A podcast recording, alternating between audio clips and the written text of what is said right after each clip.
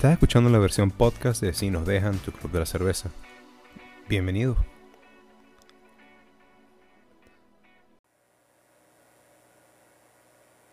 Bienvenidos a Si nos dejan su club de la cerveza. Hoy es jueves 23 de septiembre y son las 9 y 31 pm y ya estamos listos para dar inicio a nuestra semana de reunión, cerveza, un invitado y ustedes en el chat. Así que demos comienzo. Mauricio, ¿cómo estás? Eh, ando aquí listo, como siempre digo, para mis dos cervecitas, dos o tres, un invento que tenemos por ahí hoy, un invitado que trae, digamos, vamos a ponerlo difícil para el invitado que él está escuchando ahí afuera, nos va a traer desde comedia, cuentos, vamos, vamos a ponerlo en problemas. Pero ya ustedes van a saber quién es y le vamos a pasar el carajo. Yo estoy listo, como siempre digo, para tomarme una cervecita y relajarme después de una semana fastidiosiña. Eh, cosas que suena cómico, lo puedo decir aquí antes de que entres tú, es la gente que vive, digamos, en Canadá, el clima manda mucho de, de cómo te sientes y qué pasa. Coño, el día de ayer ha estado lloviendo y el día de ayer estuve encerrado que en un momento una de las salidas de la casa tuvo que ser ir a comprar las cervezas y me llevé a mi hijo y a mi esposa en el carro ladillado así como si fueran unos perritos que vamos a hacer algo, coño. Entonces es cómico cuando vives... Momen, momento familiar, vamos a comprar cerveza. Sí, y le tomaba fotos dentro de la cervecería, medio raro en algunos sitios, pero la, la, la posté en internet que dicen, ¿qué, ¿qué hace este niñito en el CEO? Marico, tú sabes que cuando yo voy con Martina, la gente me mira como si estuviese comprando droga. o sea, porque Martina anda por ahí caminando y yo llevo mis birras en la mano, pero dicen como que un niño aquí, o sea, como este señor, ¿cómo se atreve? Y yo, ¿qué, qué hago? ¿La dejo encerrar en el carro? No, te... con la ventana abierta, medio abierta, sí, a media máquina para que respire. Exacto. Loco, lo cómico de eso es que si tú piensas en Latinoamérica, el, a mí era el que me mandaban de chiquito y que anda a comprar cigarro y una botella de ron. Entonces aquí es una locura que entres con él caminando, pero sí, en Latinoamérica sí, sí, no, le busca cigarros y un cartón de cigarro y ron para el fin de semana. Sí, si puedes cargar la caja ya puedes beber. Esa, esa es la prueba de, de edad legal. Mira, Mira, vamos a darle, vamos a darle clavo. Sí me gusta, sí me gusta, un carajo determinado. Mira, Mauricio, tu, tuvimos un problema de comunicación esta semana. Eh, lo tenemos todas las semanas. Yo me siento así como bueno, en mi matrimonio. Muy bien, buen segue para lo que vamos a hablar hoy. Ah, eh, hablamos de cerveza Middle Street orgánica, eh, pero yo, compré la Lager. Sí, yo compré la Lager y tú compraste la Amber. Les digo algo, yo hablé y tengo... otra birra completamente distinta. Tú compraste un Steam Whistle. Eh, coño, la verdad es que, no, es que compré una, una, totalmente distinta. Es más, si no me voy a tomar esta para no pararme, yo tengo la que la otra. Pero ya Ajá. que... ¿Sabes qué? Dejemos ese y me lo tomo este. Yo me voy a tomar este Steam Whistle que, ojo, te va a llamar la atención porque me pareció que era esta... Pensé que era la misma de Harvest Lager, pero yo la tengo arriba. La otra. Ah, no, pero, pero entonces yo no me tomé esa vaina, porque eso es una Lager que a mí, verdad, me la compré porque era la que quedaba, pero yo en verdad me quiero tomar esta bicha. Bueno, tómate la que tú quieras, ¿vale? Esto lo vamos a hacer aquí. Amba. Estamos aquí en, en, en, lo que tú quieras. Lo único que yo quería hablar de la birra que tienes tú y que tiene el invitado, que es justamente la que tú mostraste y no la que me iba a tomar yo, que si me das un segundo busco la mía para ya, ya de verdad probarla. Ah, no, no, ya. Para la semana que viene. Dale, pues. Lo que me gustaba de esa orgánica es que Mill Street según entiendo yo y según estuve buscando y según me recuerdo, fue la primera cerveza local que sacó orgánico y empujó muchísimo lo orgánico y fue en ese momento donde todo el mundo estaba buscando y que no, es que si comes otra cosa que no sea orgánico es súper malísima para tu, para el cuerpo, para los bebés, para esto, para lo otro. Entonces yo me acuerdo que todo el mundo estaba, vamos a comer todo lo que sea orgánico y esos carajos aprovecharon ese empuje y ese marketing y sacaron esa cerveza orgánica que para mí es muy ligera, por eso quería mostrarla uh -huh. que pusimos en la foto, pero no es la que tengo aquí en la mano porque la verdad entre la puro agarré otra.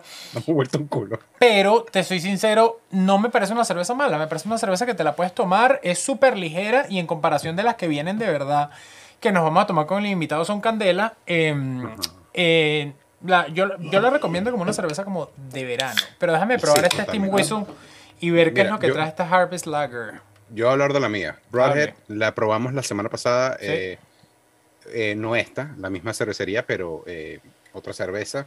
Esta es una Amber Ale, una, una cerveza Amber 5.0 de alcohol, de bajo lúpulo, de, de bajo amargor, pero con bastante sabor, bastante carbonación, ligero el cuerpo, es decir, que no es una cerveza esa que sientes que te estás tomando una sopa, no por lo caliente, sino por lo pesado. A mí me encanta. Y me rompió el corazón haber comprado la Lager, que era mucho más ligera.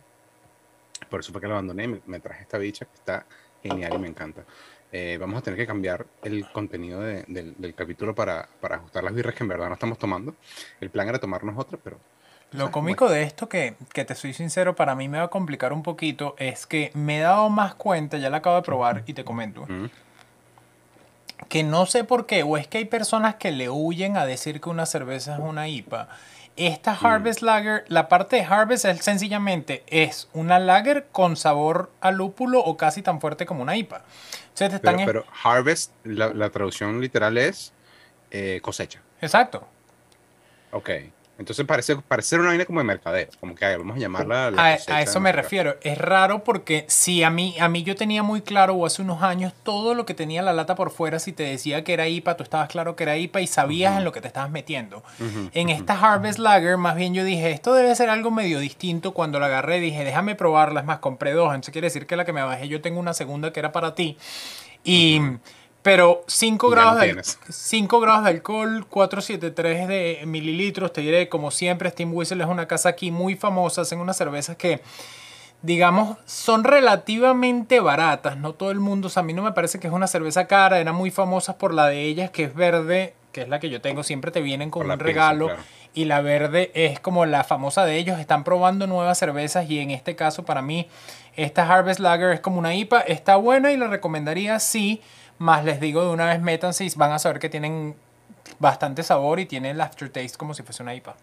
A ver, saludamos al chat. Eh, Luis Eduardo González nos acompaña por primera vez. Doctor, muchísimas gracias por acompañarnos. Esperemos que disfrute del club. Eh, Julio Herrera dice: Volviste en Lorchila. Maravilloso, Julio. Me, encanta que estés de que te han dejado viajar sin, sin, sin, sin el pasaporte de vacunación. Este, a gusto y a gusto excelente. Muchísimas gracias por acompañarnos y bueno, vamos a darle inicio a nuestra jornada de bebienda. Bueno, ya, ya que hablamos de cerveza un poquito, ahí tengo varias cosas que quiero hablar contigo. Déjame comenzar, si no, hoy va a ser un poquito del tema de la noche, es todo lo que me ha pasado esta semana en que por más que mi hijo no ha cumplido el año, lo llevé por ya por primera vez al, al, a la guardería. Y ha sido todo el proceso de llevarlo a la guardería, desde prepararnos antes de cómo vas a llevar, qué necesitas y todo eso. Y aquí hay miles de cosas que en mi, en mi tiempo y digamos cuando yo iba para el colegio no lo hacíamos. Si tú te fijas aquí, desde todo lo que tienes que llevar, tienes que marcar toda la ropa. Yo veo a mi esposo un día antes de ir marcando hasta las medias y yo digo, coño, en mi tiempo no había para marcar las medias con nombrecito. A veces le tiraban como con un Sharpie el nombre y era la inicial. Y asegúrate que no haya otro MO porque te jodiste.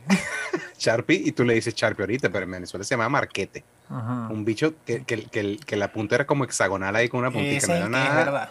Es una que si le caía la ropa, se la perdía, pues. Pero. Ajá. No, no, no. Iba más en lo mismo de toda la preparación delante, durante y después es un poco lo que queremos hablar con el invitado, pero ha sido interesante ver uno todo el tiempo que llevo encerrado ya prácticamente y que salí y mi hijo se está casando, pero eh, la vaina está... El niño se hizo, nació y está creciendo en pandemia y en, y en, y en encierro. Bueno, hablando de pandemia, también le podemos. Y luego retomamos esto. ¿Quieres hablar de pandemia tú? Coño, de verdad. Lo que no sé, Mauricio. Bueno, tú decides.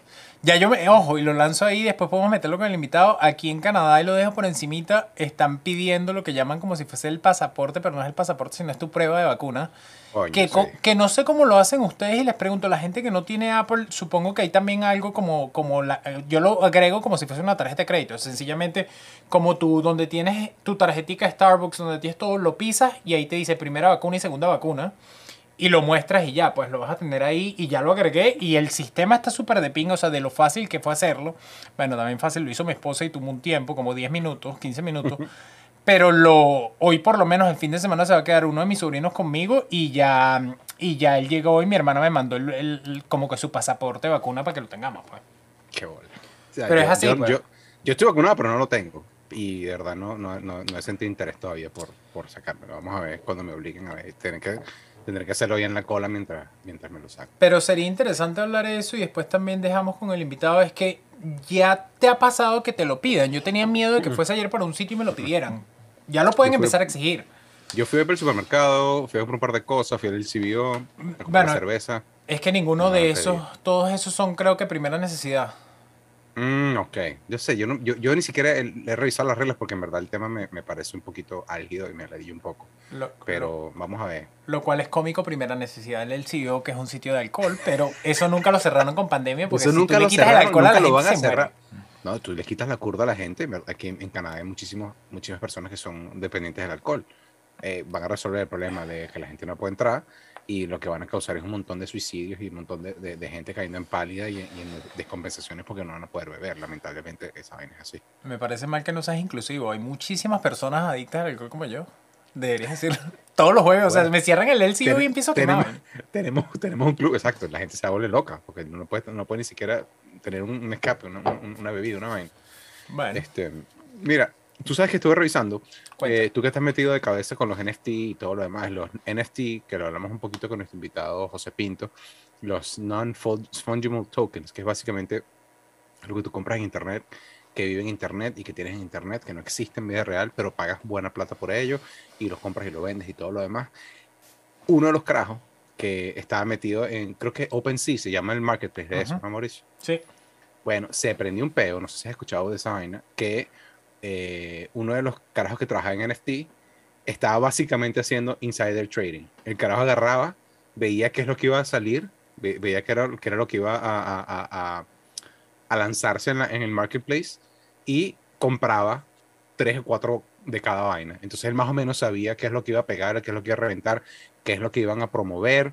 Y entonces el tipo se metía antes que todo el mundo y compraba a precio de, de vaina rara, de gallina flaca, y cuando reventaban hacía billete horrible y, y, lo denunciaron. Y por la estructura de criptomonedas, todo se paga en Ethereum, pudieron verlo linkeado, pudieron verlo unido a un montón de transacciones importantes. O sea, no es que el bicho vendía, compraba que 100 un dólar y vendía en 100 mil, pero sí compraba que 100 3 dólares y vendía que 100 5 mil, 6 mil. O sea, tampoco esperaba el pico de la vaina, sino que em, e, era como un... Vendía cuando empezaba a subir, como para no, no levantar demasiado alarma. Pero igualito lo denunciaron y, y, lo jodieron. Pues obviamente el tipo lo votaron antes de que hiciera más nada. Pero básicamente el cuento va de que, primero, en cualquier lugar, en cualquier, de cualquier momento te pueden joder y quien esté dispuesto a joderte, te va a joder. Eh, o va a joder al sistema pero segundo, que el NFT ha probado una vez más que es como que seguro y ahí como es, eh, puedes hacer un tracing de dónde viene la moneda y para dónde va y, y qué se hizo con ella, entonces me pareció súper, súper interesante. Sí, y te, y te digo para que, para que veas cómo es la vaina, para que entiendas en específico cómo es. Open, OpenSea tiene como un ranking, imagínate que es un ranking de cerveza. Todo el mundo, nosotros tenemos 10 cervezas y las mejores 10 cervezas que nosotros digamos hoy las compran mañana. Entonces lo que estaba pasando el carajo más bien estaba haciendo era uno ¿Pero si te enteraste de ese peor? ¿Qué? Sí te enteraste de ese Claro, claro. Sí. Ah, ok, claro. por eso tú estás metido demasiado en la vaina. Sí, sí, no, no. Por lo que te estoy diciendo. El carajo lo que estaba haciendo era el que estaba encargado en, en, actualizar el ranking en la página web. y cuando iba a actualizar el top 10, sabía que eso, el primero y el segundo se iba a vender como loco. Porque a él le llegaba la información antes de actualizarla y apenas él lo pone, que yo lo veo, yo hasta cuando veo algo nuevo voy y lo reviso, todo el mundo empieza a comprar. Entonces el carajo compraba antes de que subiese porque iba antes de actualizar la vaina, luego lo actualizaba, subía y cuando ya terminaba de subir, que se metió todo el mundo, vendía. Entonces era más como utilizando y, y, haciéndose, ¿sabes? provecho de, esa, información. Sí, claramente. Y por eso lo votaron raro en verdad y lo pongo aquí, ni siquiera piensa que es con cryptocurrency, sí lo pudieron agarrar por lo que dices tú por las transacciones, pero en cualquier otra empresa te dicen, mira, si tú estás utilizando información privilegiada aquí, te metes en un peo, porque lo están haciendo, se pueden meter en un peo la empresa en sí. Pero sí, pasó y, y va a seguir pasando, es una tecnología súper nueva y que van a seguir como tratando de regular y ver cómo hacen para que funcione. Pero sí pasó con OpenSea y fue interesante todo lo que está pasando ahí. Me, me, pareció interesantísimo. yo, obviamente estoy, soy ajeno a todo ese mundo y tú me sigues diciendo viejo porque yo todavía no entiendo la vaina. En verdad me cuesta un pelo entenderlo, pero, pero sí sé que es una locura, pues. Mira, llevamos un ratico hablando paja. Yo quería, es más, lo voy a lanzar antes de meter al invitado de hoy. Pero sabes que podríamos hablar que lo que te dije, estaba comentando es, hoy tuve una llamada con un canadiense y me parece interesante como ha cambiado en el tiempo cada vez que yo digo, soy venezolano. hoy era un venezolano, era un canadiense que vive en Vancouver y lo que me preguntó por ser venezolano era distinto a lo que me preguntaban antes, entonces es como medio de pinga.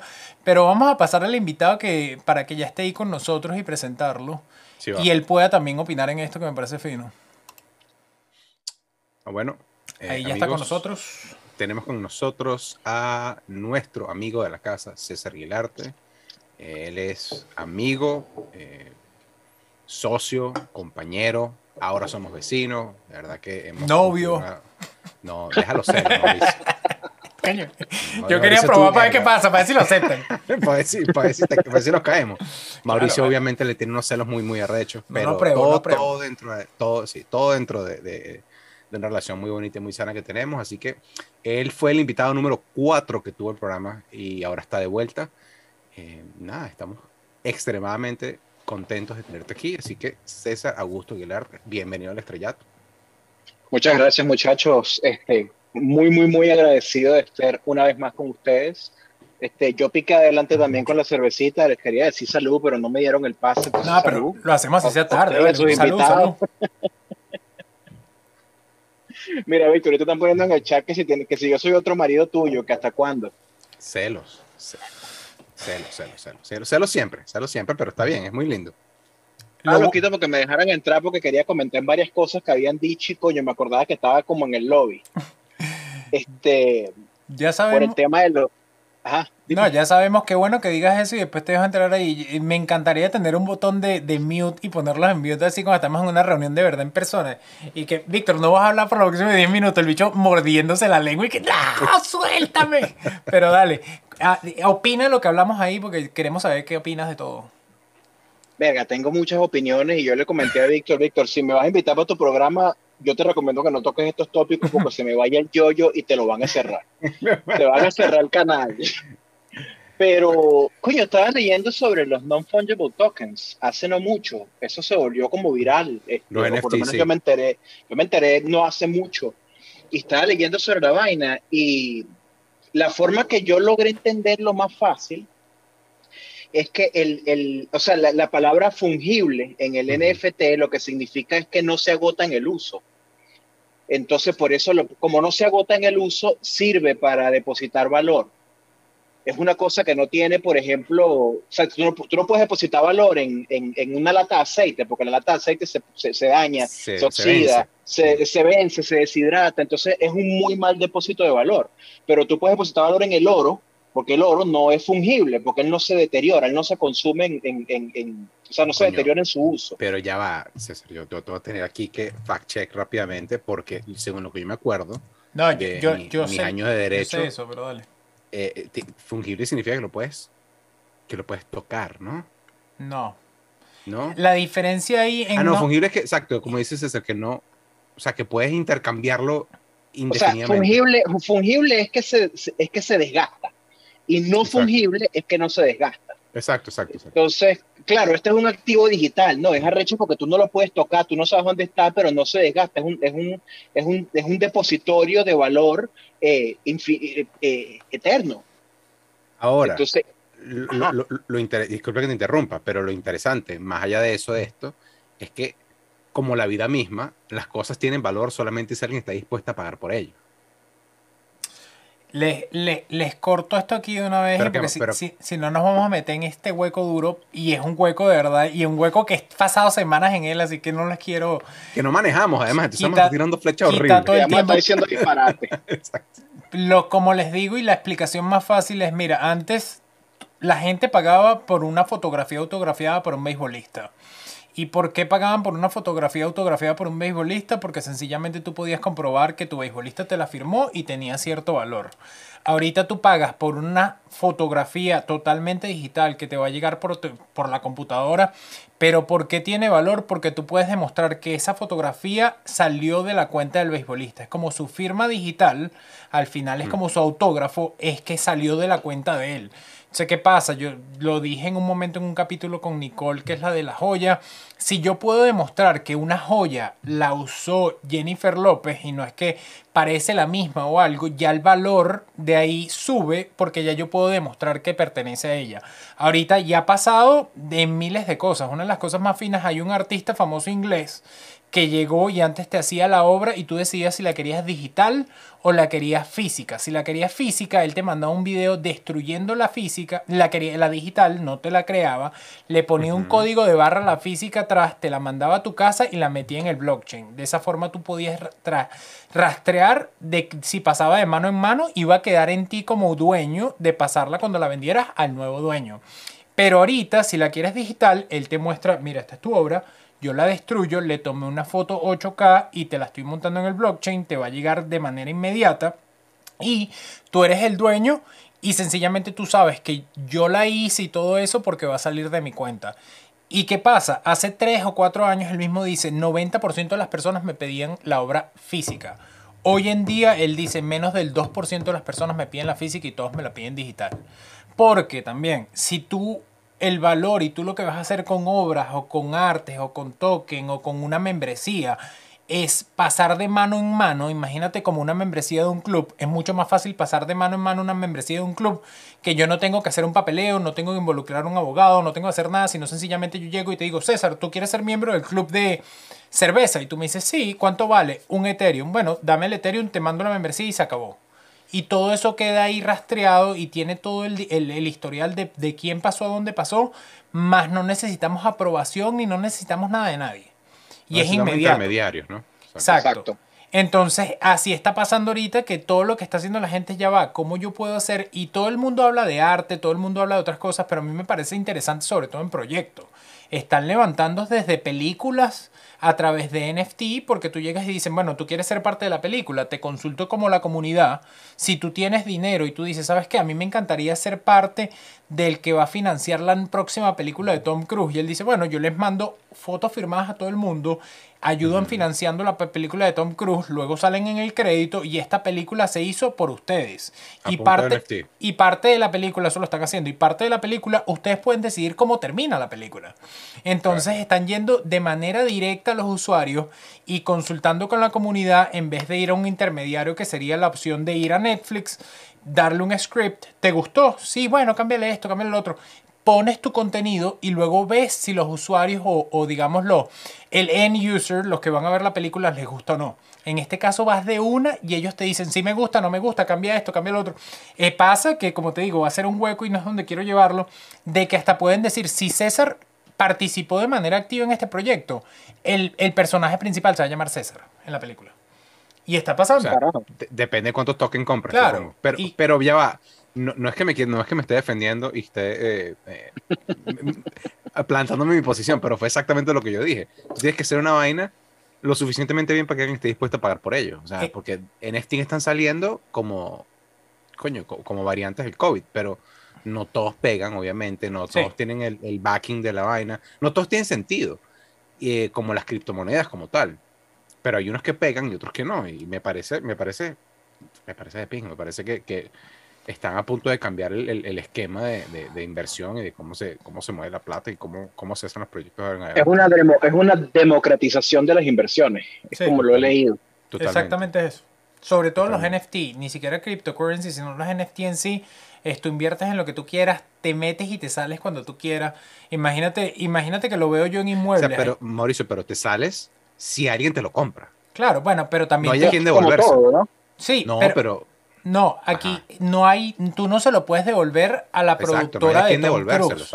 Sería, pero tú también siempre que te vas a meter en un proyecto quieres saber que tiene la liquidez suficiente, que hay interés del público, que cuando yo lo quiero vender es como, como las inversiones. Tú, yo te puedo vender, me, me, listo en, la, en, el stock exchange de Toronto y nadie quiere comprarte mis acciones. A mí me ha pasado, hay compañías que se van a la quiebra porque no tienen liquidez. Entonces, si tú no puedes venderle tus acciones a nadie, te quedaste con esa vaina y te jodiste. Claro, si no hay nadie que reconozca el valor que tiene ese, esa cosa. Oh, exacto. Si quiere entrar, nadie quiere enterrar los reales ahí, te jodiste.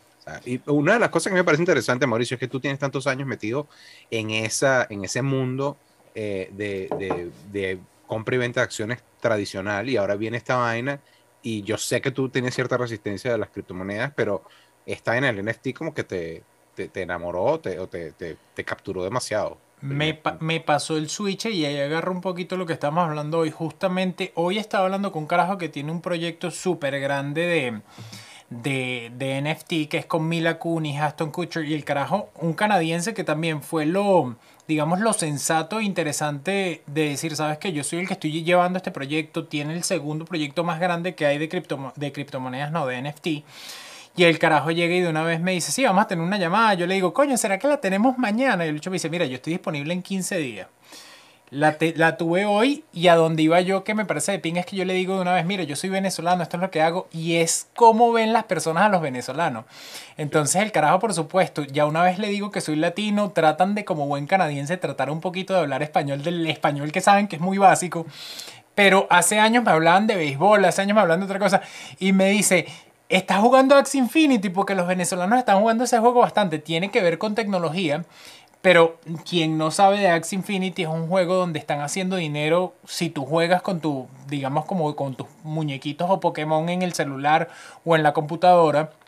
Entonces, es interesante cómo ven a los venezolanos y las cosas que me dicen y quisiera saber cómo, qué les ha pasado a ustedes, porque yo he visto cómo ha cambiado en el tiempo de que antes me decían Omar Vizquel, Miguel Cabrera, y ahorita ni siquiera tiene que ver solo de tecnología, sino nos conocen por otras cosas. Fíjate, otro ejemplo, me, a veces me llaman y me dicen, verga, ¿de dónde es Edgar Ramírez? Y yo digo, coño, ¿qué ha hecho esa vaina? Entonces, ¿cómo lo ven ustedes y qué le ha pasado que ya llevan tiempo fuera de Venezuela? ¿Cómo llegan y los, los tratan de decir, Venezuela lo reconocen por esto, por las playas? ¿Por qué los reconocen ustedes? A mí me ha pasado, eh, no, sé si es por el, por el círculo en el que yo me muevo, pero cuando yo digo Venezuela me preguntan es por las mises. Mm. Y, yo no sé si es bueno o es malo que yo lo diga, pero me preguntan es por las mises. Y, y Osmel. Bueno, de hecho, por Osmel no me preguntan, pero una vez conversando con una persona, eh, después me enteré que el tipo era, era crítico de, de programas de, de, certámenes de belleza. Y el tipo me preguntó por, coño, y, y, y, en Venezuela las mujeres son como las ven en Venezuela. Y yo le decía, mira, lo impresionante es que el, el, el, el estereotipo de mujer venezolana no es la mujer que tú ves en Venezuela. La mujer que tú ves en Venezuela es una mujer casi que, que manufacturada para el estándar que Osmel veía que podía ganar en el, en el mismo universo, pero realmente esa no es la mujer venezolana que tú consigues en la calle. La mujer venezolana que tú consigues en la calle es mucho más bella, es mucho más genuina, es mucho más natural. Pero muy recientemente me ha pasado, y de hecho me pasó muy cerca porque me pasó en la compañía para la cual estoy trabajando ahorita, estamos siendo reconocidos, y, y digo esto con, con orgullo y a lo mejor con un poquito de vanidad, pero estamos siendo reconocidos porque trabajamos muchísimo. Como unos burros y eh, había un, yo, yo tuve un, un, cuasi jefe en la compañía en la que estoy trabajando ahorita, que él hablaba de los venezolanos eh, en la compañía, cuando, cuando yo entré, había otro venezolano. Y él empezó a decir que nosotros estábamos formando de Venezuelan Mob, porque es una empresa pequeña. y habían pasado dos años y ya los venezolanos de dos éramos cinco. Este, y por cierto, ninguno, o sea, de los cinco nos conocíamos tres pero no nos conocíamos todos. Este, y el tipo decía, yo solamente contrato a gente recomendada si son de la Venezuelan Mob, porque trabajan como unos burros, como dijo Víctor. Sí. Yo no sé si lo decía porque trabajamos mucho o si porque trabajamos muy bien, pero el carajo decía, coño, cuando yo necesito contratar a una persona y yo sé que el volumen es arrecho, yo no dudo en contratar a venezolanos. Ya, y se refería a de Venezuelan Mob. Ya voy a dejar que Víctor se meta, pero necesito hacer esto o estaba cagado, como ya son el mob de Venezuela. yo me imagino que era el jefe, iba a comer en el comedor y que me puedo sentar. No, yo, yo, yo, yo siempre lo he dicho, o sea, no es, no es algo nuevo y, y, tiene que ver con, con uno como, no solamente como inmigrante, sino como que, coño, ¿sabes los jodidos que están ahí? No? O, o, o lo, lo, lo, chimbo que se puede poner, uno agradece demasiado la oportunidad. Y, y a ver, que suena, suena terrible, pero, ¿sabes? Tú quieres probar que esa oportunidad que te están dando, coño, que de verdad vale la pena y que el carajo que te contrató y que firmó tu contrato, diga, coño, este carajo, no me equivoqué con esta gente. Y en verdad, yo, es algo que yo he visto muchísimo. Me ha pasado menos con gente que yo he tenido en mi equipo, que son venezolanos, pero son mucho más chamos. Que se vienen que si con, se vinieron a Canadá que si con 17 años salió del colegio y llegan aquí y bueno, sabes, como que, ah, está bien. Y entonces todavía, todavía tienen esa, esa, esa, tropicalización de que, bueno, yo esto es un trabajito y vaina, pero cuando uno está más entrado en años, en una zona como un, como un anciano, de verdad te das cuenta que, coño, que puedes e, echarle bola, puedes hacerlo bien, puedes ganar reconocimiento, ganar el cariño de tu amigo, ganar eh, la estima de tu jefe y a la vez ganar dinero y estás tranquilo, y eso al final del día es lo que uno quiere. Yo te voy a decir algo que te va a sonar raro y lo voy a tirar de una vez aquí. ¿Qué pasa? Y yo lo aprendí con el tiempo es, yo soy un carajo y he tirado cuentas en el club de que en un momento me tocó cargar desde cajas con el jefe, que eso me gusta a los canadienses porque generalmente son, vamos a echarle bola y vamos a echarle bola. En eso se me pareció un poquito a los latinos, depende del jefe. Pero para mí una delgada línea cuando ya yo siento que saben que le echas tanta bola que puedo tomar ventaja de eso. Y me ha pasado. O sea, en un momento que ya yo llego y me dicen, Ah, bueno, claro. porque no haces este trabajo, pero no te voy a pagar. Ahí ya sí se me sale lo latino malo y digo, mira, no, sabes que no. No me comer. Y me lo han hecho, entonces eso sí me arrecha porque ya yo me doy cuenta que, ¿qué pasa? Se lo haces a un canadiense y el canadiense mira y dice, epa, yo no firmé para esto en mi contrato, yo no hago esto. Uno como latino a veces dice, coño, me lo pidió mi jefe, me echarle bola. Sí. Entonces sí hay que tener también una línea entre lo que tú haces, pero apreciándose también de que tu trabajo, sabes, tú le estás echando bola como el canadiense, como el cualquier persona que está ahí, y que también tienen que valorarte, que fue lo que yo tuve una vez una conversación difícil con mi jefe de, si tú no aprecias lo que yo estoy haciendo, entonces, sabes, ¿para qué carajo lo voy a hacer para ti? Y, sabes, no estamos como en la misma página. Literalmente como cualquier relación que hay, entonces eso Le pasa. terminaste. Le tuve que terminar. le tuve que terminar y le dije, ¿sabes qué? Si tú no me valoras, me voy con otro. Así mismo. estás empujando los brazos a otro empleador. Yo tengo una hipótesis. Este, yo trabajaba en Venezuela para la industria automotriz y yo no sé si hay alguien en, el, en el chat que haya tenido experiencia con la industria automotriz en Venezuela, pero eso es una operación de negreo constante.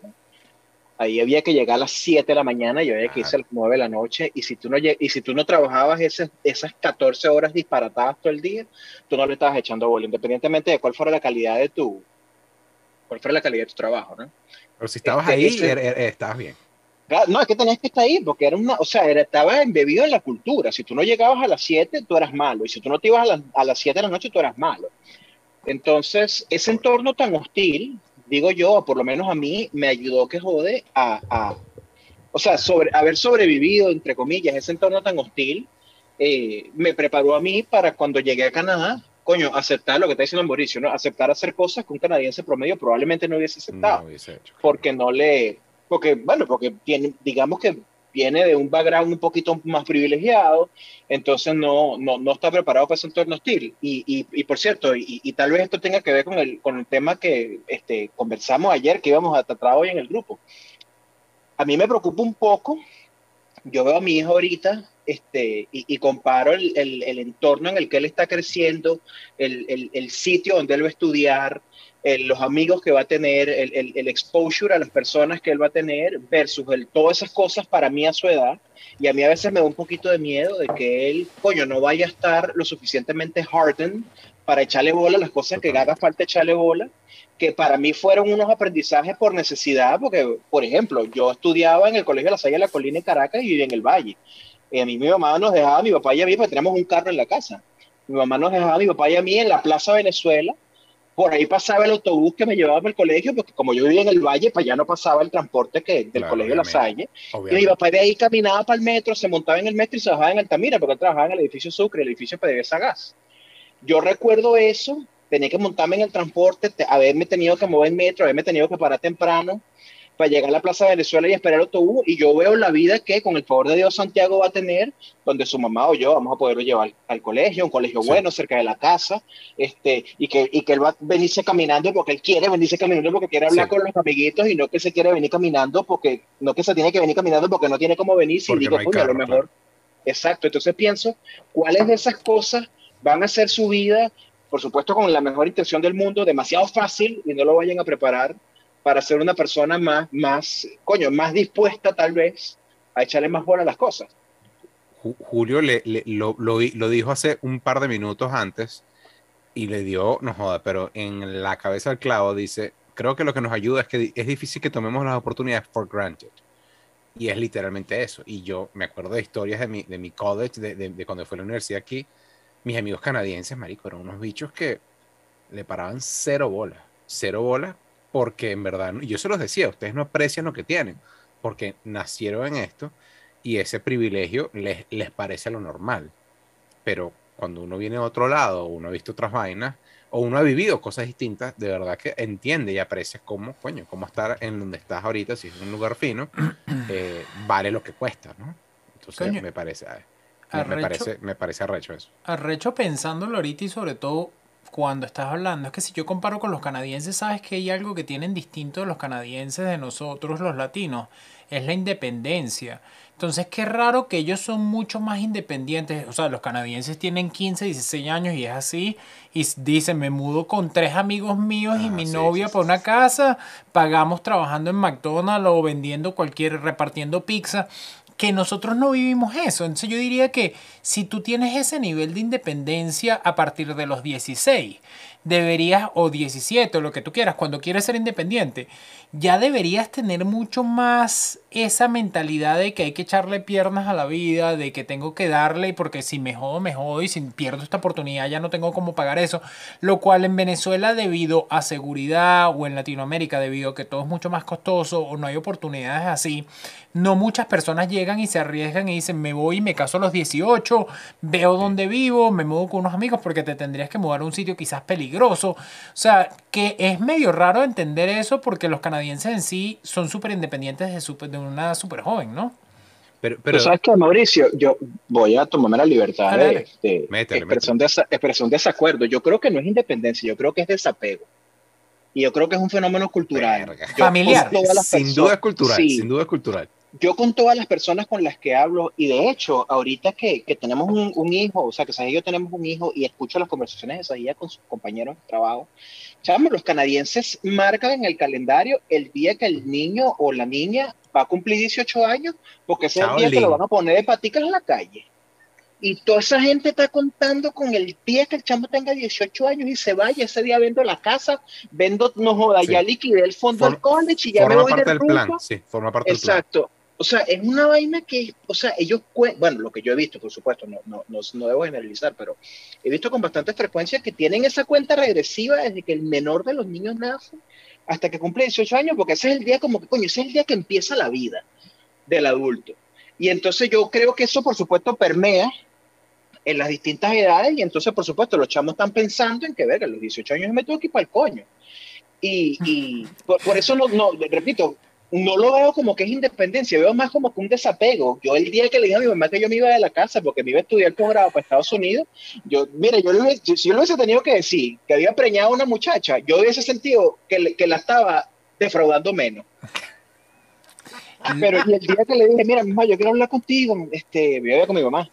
Este, ella me dice, O- sabes, obviamente, mamá, César, todos vivimos con nuestra mamá, nuestra familia, o sea, en verdad nadie, nadie, bueno, ok, dale, Muy dale. poca gente. Ujú. Sí, ella me dice, hijo, ¿qué pasó con sos así, tú sabes? Este, y coño, ojalá que esté estudiando el pro- ojalá que esté escuchando el programa. Mira, mamá, ¿sabes que me salió esta oportunidad? Contacté a una universidad en Estados Unidos y mira, me voy a, coño, me quiero ir a hacer un posgrado. Coño, los primeros, no sé, yo creo que como 30 segundos, la cara así como que se le estaba metamorfizando, en que coño, es la alegría de que tienes esta oportunidad, pero coño, es la tristeza de que hijo, de paso yo soy hijo único, se va a ir de la casa, no lo voy a ver más. Mira, fue arrecho, pues. Este, yo veo que los canadienses están contando con ese día. claro, salí de esos coños de madre. Me- Yo me acuerdo cuando, cuando, cuando y, disculpa dale. pero dos cuentos. El primero, con mi esposa, con Sonia, eh, cuando yo digo, yo digo, oye, ¿qué vamos a hacer cuando Martina te diga, mira, sabes, yo, yo me voy a estudiar para pa Waterloo, yo me voy pa-". Marico, Sonia se le hundió el corazón y dijo, ¿qué? No, no, Sonia, Martina va a estudiar aquí y casi que yo la voy a ir a buscar en el carro y la, de- y la espero ahí y la voy a buscar, o, le, o, ¿sabes? Yo decía, no, mira, es, es su decisión. Si ella quiere ir a estudiar, eh, no sé, cría de bachacos rojos en, en Vancouver, ¿sabes? Te tienes que ir a la casa. Y Martina no eh, y Sonia no podía con eso. Solamente con pensar que a los 17, 18 años la niña se va para el carajo. y, y pasa Y por sobre otro lado todo- están los canadienses diciendo, mira, a los 18 te vas para el coño. Y lo que dices tú pasa sobre todo aquí. O sea, a mí me da risa que mis amigos canadienses dicen, no, ¿dónde estudiaste tú? Y el carajo, y que mira, no, yo, yo quedé en la Universidad de Toronto, pero me fui para London para no tener a mis papás ladillándome. Sí, Entonces, marico, mismo. prácticamente, que es otra línea y rara, quizás tiene que ver con lo que dice César, fue la idea de ellos de mi independencia es irme de la casa y lejos de mi casa para que no me estén agarrando, vigilando, esto, lo otro. Sí. Pero, coño, César, me gusta tu idea. Yo voy a poner un contador y cada vez que mi hijo se porte mal, le hago así, mira. Mira, Te quedan 450 días para que te vayas a esta vaina. Eso es un, año y un poquito. Mejor Sí, es que veas qué ver, hace. Te quiero ver, Mauricio, sobre todo ahorita que lo- tu, tu hijo está recién llegadito Sí, al- sí. daycare. Eh, Y, eh, no lloraste, Mauricio. Va- a- va- vamos, a ese, vamos a ese paso. No lloré, pero te diré que yo duro, ¿no? Porque yo me la tiro de duro, pero en eso mi esposa me dice, mira, que y está como una semana antes de comenzar el daycare preparando las cosas, planchando las etiqueticas, como dije, todo eso. Y me dice, ¿no te da como cosa? Yo le digo, no. Me pega como sábado y comienza el lunes. Y yo, coño, como que sí voy a extrañar el gordo en la casa. y así fue, te digo la verdad. Domingo, yo el lunes le digo a Liliana, coño, ¿y si no lo llevamos? es así, porque uno se acostumbre y lo vuelvo a decir, mi esposa se fue de viaje con Ben, todo eso, sobre todo en pandemia, yo he pasado todo, o sea, yo ahorita para mí lo raro es salir de la casa. Yo he pasado mucho tiempo en la casa y es la realidad. Salimos a caminar, salimos a hacer vainas, pero puntuales. La verdad es que yo ahorita yo me he dado cuenta y en eso también no quiero cambiar el tema para eso, pero piénsenlo. Yo vivía la vida literalmente como dice como decía mi hermano con un cohete en el rabo.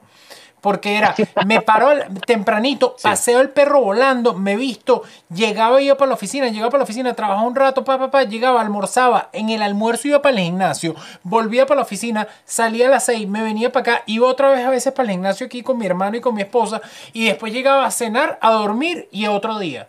Y yo me di cuenta como que en parte lo que estoy diciendo es verga, yo vivía como un ratoncito de laboratorio en parte, que ahorita la pandemia en eso como que le ha bajado la velocidad y digo, ya va, pero eso también me hace feliz. y es lo que ha cambiado mucho de que muchas personas están valorando trabajar desde la casa o el tiempo que te toma ir al trabajo. Cosas así que tú dices, bueno, si lo puedo hacer desde la casa y soy eficiente, ¿por qué tengo que llegar y moverme o irme? O sea, ha sido, ha sido fino, que es como el lado para mí positivo de la pandemia, que también lo leí y es súper... La pandemia pasó en un momento que si hubiese pasado hace unos años atrás no teníamos la tecnología lo suficientemente avanzada para que podamos tener reuniones, para que podamos estar conectados y para llevar a hacer nuestro trabajo desde casa. Yo creo que por, por, eso es que no se había hecho antes, Mauricio. Está, ah, tú me estás diciendo que fue planeado, entonces ya cañar este carajo. Oye, no, me, están, me, me, de papel me están tocando la tecla, me están tocando la tecla, Víctor. Vamos a cambiar. Por el bienestar de tu programa, no me toques la tecla. Advertido. No, vale, yo, yo coincido con Mauricio. Yo creo que en, en, mi caso particular fue una bendición la pandemia, porque nosotros, este, Santiago nació en octubre, mi esposa estaba de, de, de pre y postnatal hasta abril, y nosotros ya habíamos cuadrado, bueno, la, la guardería, y Santiago empezó la guardería de, de, de siete meses. Y entonces en marzo tiran la, en marzo tiran la, el, la primera cuarentena, el lockdown, y nos encierran a todos. Y mi esposa y yo empezamos como que a ponderar, en ese momento no sabíamos mucho del COVID. Creo que no se sabía demasiado, que si el virus, que si es el apocalipsis, es, guerra mundial Z, o, o, es cuál es la que es. Entonces, coño, bueno, no, vale, vamos a, vamos a reassess, vamos a empujar lo mejor para el año. Aparte que la guardería es más cara en la medida en la que el chamo está muy chiquito. Y lo cierto es que la empezó las, hace dos semanas, esta es su tercera semana, y en la, empezó con 18 meses. Y mi esposa lo llevó los primeros tres días, porque empezó la semana que el lunes fue Labor Day, entonces mi esposa lo llevó martes, miércoles y jueves, y ella llegaba a la casa, nunca me dijo nada, pero yo la vi un poquito afectada, porque bueno, ya dejaba el niño, el niño lloraba, ¿no? Y el viernes me tocó llevarlo a mí. Y yo, yo iba en el carro guapo, yo, hijo, estas cosas, yo, yo, repitiendo mis libros, lo, que he leído en mis libros de psicología clínica y psicología del desarrollo, yo, hijo, esto es una experiencia que te va a ayudar a que tú quieras autonomía, independencia, veas el entorno y no tú sabes, yo, que eso es para mí realmente, porque él no me entiende, yo me decía esas cosas era para manejar mi ansiedad. Te va a servir con tu primera novia y el carajito que... Aquí puede que conozca el amor de tu vida. Caray, que, marico, me, acabo, me acabo de hacer pipí, o sea, déjame quieto. Ajá, exacto. Oye, papá, yo todavía estoy, estoy, entendiendo el concepto de que cuando yo pujo sale pipí. Y cuando me bajo allá y lo llevo cargado y el niño ve a la maestra, suelta ese llanto, pero desconsolado. Es un llanto que es una mezcla con, sí, vale, es una mezcla de dolor con decepción. Y yo, bueno, se lo voy a la maestra y por cierto, la maestra me estaba explicando un poco de vainas y yo no le paré nada, nada. Yo lo que quería era salir corriendo porque yo decía, coño, me voy a poner a llorar también yo y voy a hacer la peor. Y cuando llegué a la casa, le digo así, a ver, ese, yo no estaba preparado para esto. Yo no sabía que esta dinero era así. ¿Esto es una coña No, vale. Yo decía, coño, ¿cómo, se, ¿cómo hace uno esto? Y es arrecho, o sea, o por lo menos para mí es increíble, porque me tocó llevarlo otra vez el jueves de esta semana y se despidió de mí. Volteó ese culo y se fue. Entró caminando para la guardería, saludó a todo el mundo, o sea, entró como que era parroquia, pues hola para acá, hola para allá, y llegó al puerto del salón, y yo que, mira, pero ¿dónde tú? Y ya va, y tú, y, que, mira, y el llanto, y el peo, y el, ay, drama. ¿qué pasó? ¿Qué pa y salió, salió la maestra, mi Jot, y yo lo cargué, se lo di, y la maestra me dijo, mira, este, te puso unas cosas en el COVID, que te tienes que llevar unos dibujos de él, y hace falta que me traigas tal cosa, y él estaba, estaba buscando que la maestra lo soltara, porque se quería ir a echar vaina con los amiguitos que tiene en el salón. Y yo, mira este, mira este muchachito. Este coño madre.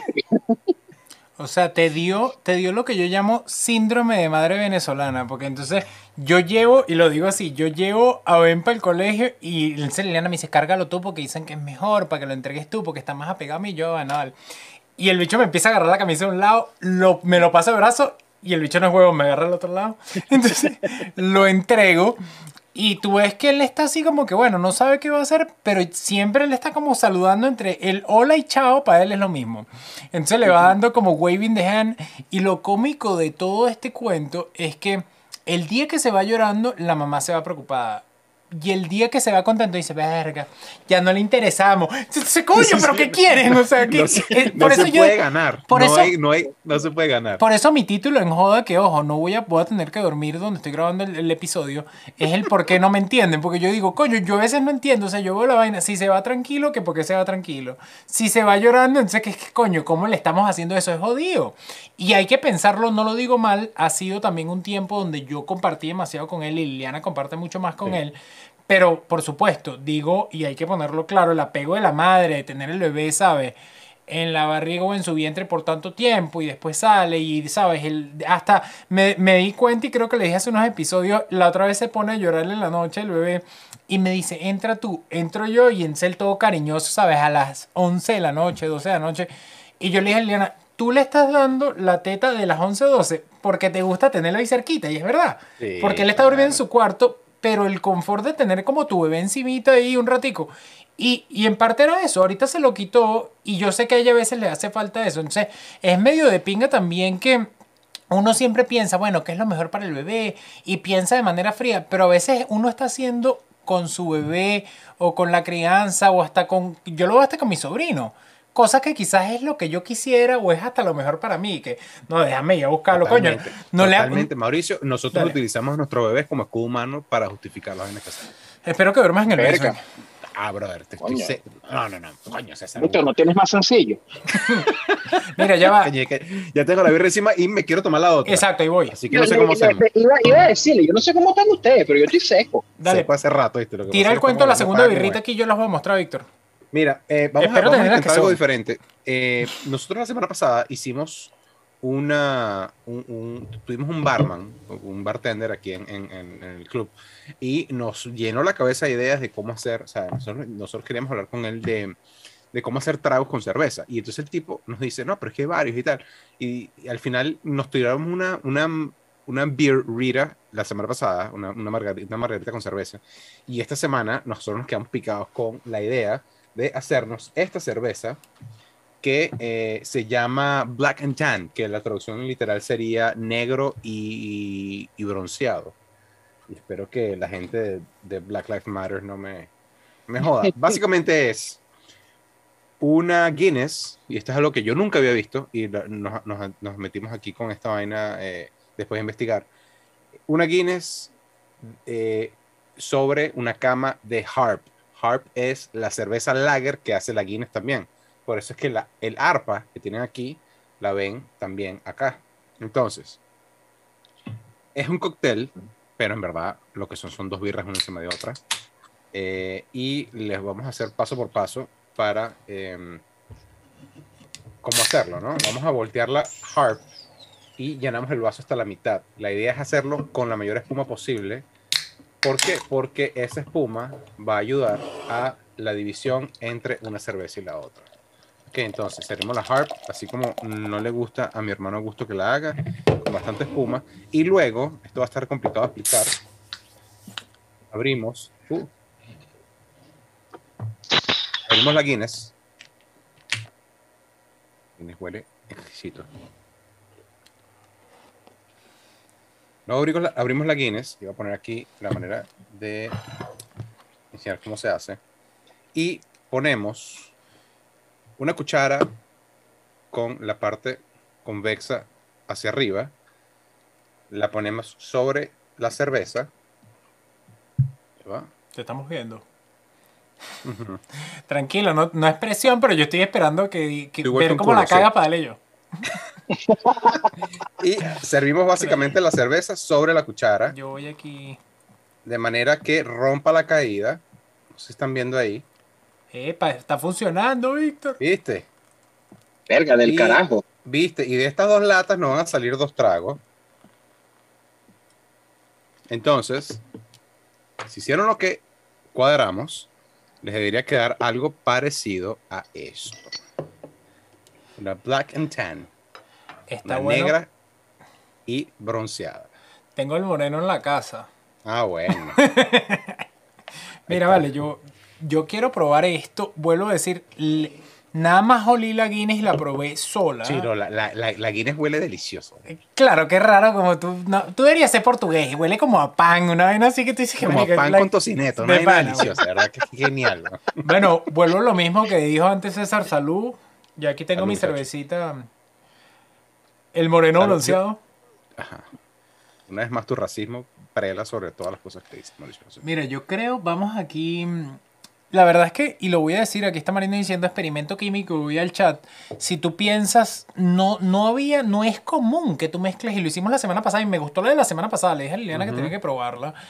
Eh, mezclar y hacer una cerveza que no es únicamente tu cerveza teniéndola fría, sino la agregas como la semana pasada con Cointreau y tequila, o estas que son dos cervezas, es una buena idea. Viendo que las dos cervezas que mezclamos hoy, tanto la Harp como la Guinness, bueno, la, la, la, la oscura de la Guinness, las dos vienen de la misma compañía. Yo diría, estos Sí. bichos están buscándote la vuelta para que compres las dos y ya. Totalmente. Yo, yo, yo, yo lo pensé, Marico. Mi, mi- mi mente conspiranoica dije: este, este trago lo inventó esta gente para que te compres las dos y la ¿sabes?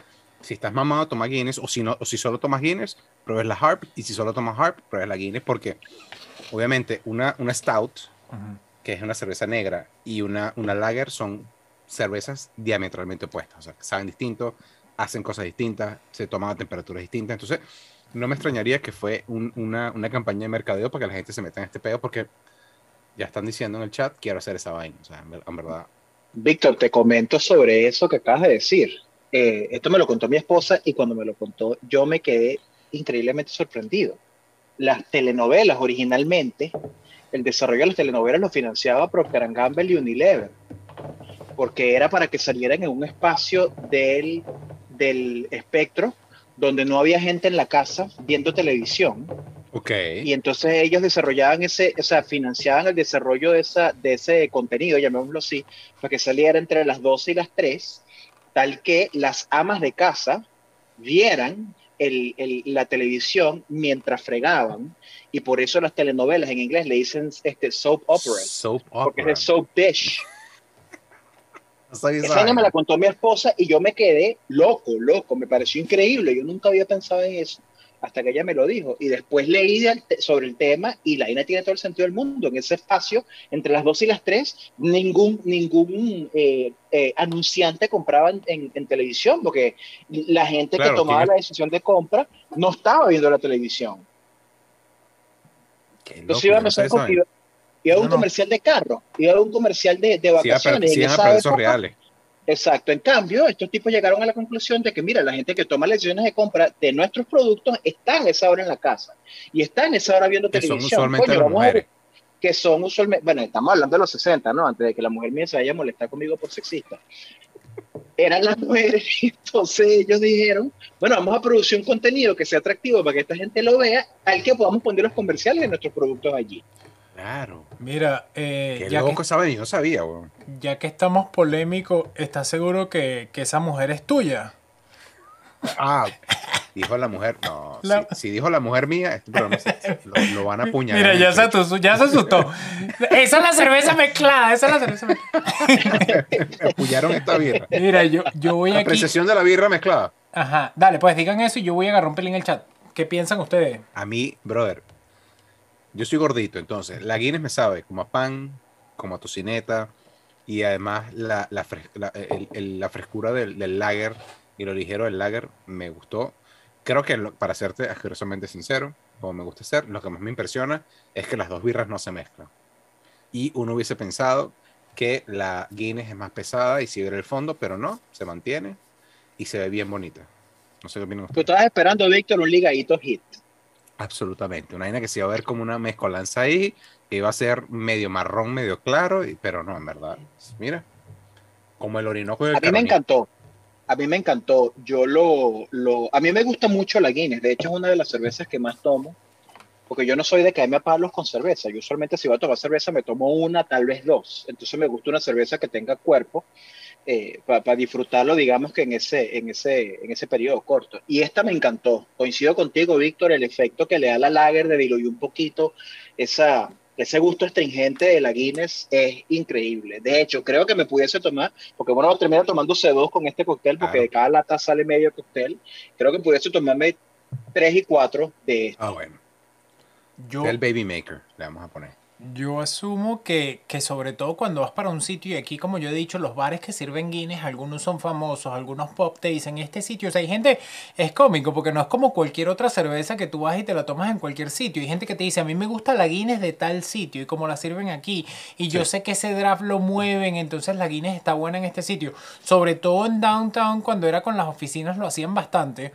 Yo no sé por qué no lo había visto, pero te diré que es como algo interesante. Ustedes dijeron lo de Black and Tan, pero también estaba viendo que le dicen half and half. Es tan sencillo como que, mira, tírale half lager y half de la Guinness negra y dale. Y me parece que está buena y es como, como una forma buena de introducir una cerveza que todo el mundo le tiene un poquito de miedo a la Guinness por lo densa y por lo pesada y porque se toma a cierta temperatura. Esta te la pone un poquito ligera y me parece que está fina. Eh, déjame agarrar. Déjame agarrar aquí un pelín el chat. Agarro arriba cuando hablamos sobre todo lo del niño, el colegio. Gamaliel dice, es una independencia de dos vías, entre padres e hijos, que evita el síndrome del nido vacío y, y consistente con la noción de adultez desde los 18 años. Los latinos debemos aprender de los anglosajones. En esa parte, estoy volteando para el otro lado porque tengo el... Gamaliel, vino hoy por la goma. Se tiró eh, otro, un, bombazo ahorita también que el carajo no, no, no defrauda. Esa está buena lo de los anglosajones. Creo, y quería antes de ir por el otro Gamaliel, había algo de Sajid que quería decir, ah, seguro está más arriba. Eh, bueno, tú dijiste lo de las novelas que me pareció interesante, déjame ver qué más dejamos arriba, no sé si Víctor quiere agarrar algo más. Augusto dice que el bebé ahora duerme en la cama porque a Leonor le duele la espalda y no lo puede poner en la cuna. Arica, es, es, el, es el truco creo que es el primer truco que uno aprende de, carajito de, mesas. Lo sacarás de la cama cuando quiere ir con la novia para el cuarto. Em, Vas a tener que buscarle una novia para sacarlo de tu cama, para que sepa. Aquí había otra cosa. Yo, dale, dale, yo me tuve que mudar de casa para sacar a Martina el cuarto, para que sepa. Y tuvimos que hacer un cuarto aparte para ella y poner y explicarle que bueno, que este es fino y este es el tuyo y vaina. Y aún así, bueno, dio, dio más o menos batalla. Ya sé lo que quería agarrar y después de César César, lo que decías tú, los horarios, sobre todo en industrias como la automotriz que decías tú, lo escucho, no sé hasta trabajar hasta tarde, pero hay un amigo de nosotros, cuando tú lo conoces, es Xavier, el esposo de Susana, trabaja para Ford y si tienen horarios distintos de comenzar más temprano, depende cuando abras la planta. O sea, si tienen un horario distinto, no diría que quizás horarios tan largos como el que tenías tú en Venezuela, pero en sí hasta aquí en Canadá o en Estados Unidos son horarios un, poquito más largos que los son de, que son de manufactura, Y, y, cada, cada momento que la máquina está apagada, eso está perdiendo plata. Eh, sí, también tiene que ver con, bueno, yo, yo digo esto es una, es una percepción mía, es una industria increíblemente vieja. O mm. sea, la industria automotriz tiene 80 años. Y, o sea, y, no porque tengo 80 años, porque obviamente, por ejemplo, la agricultura tiene más de 80 años, pero la industria automotriz tiene 80 años esencialmente haciendo lo mismo. Haciendo lo mismo de la misma manera, claro. O sea, desde, que, desde que fue revolucionó la industria. Exactamente, o sea, han cambiado tal vez algunas cosas y, y, sobre todo muy cerca del cliente, los concesionarios. Antes tú veías que los concesionarios tenían 500 eh, carros en inventario, ahora tú vas y tienen uno para la exhibición, o dos, o tres.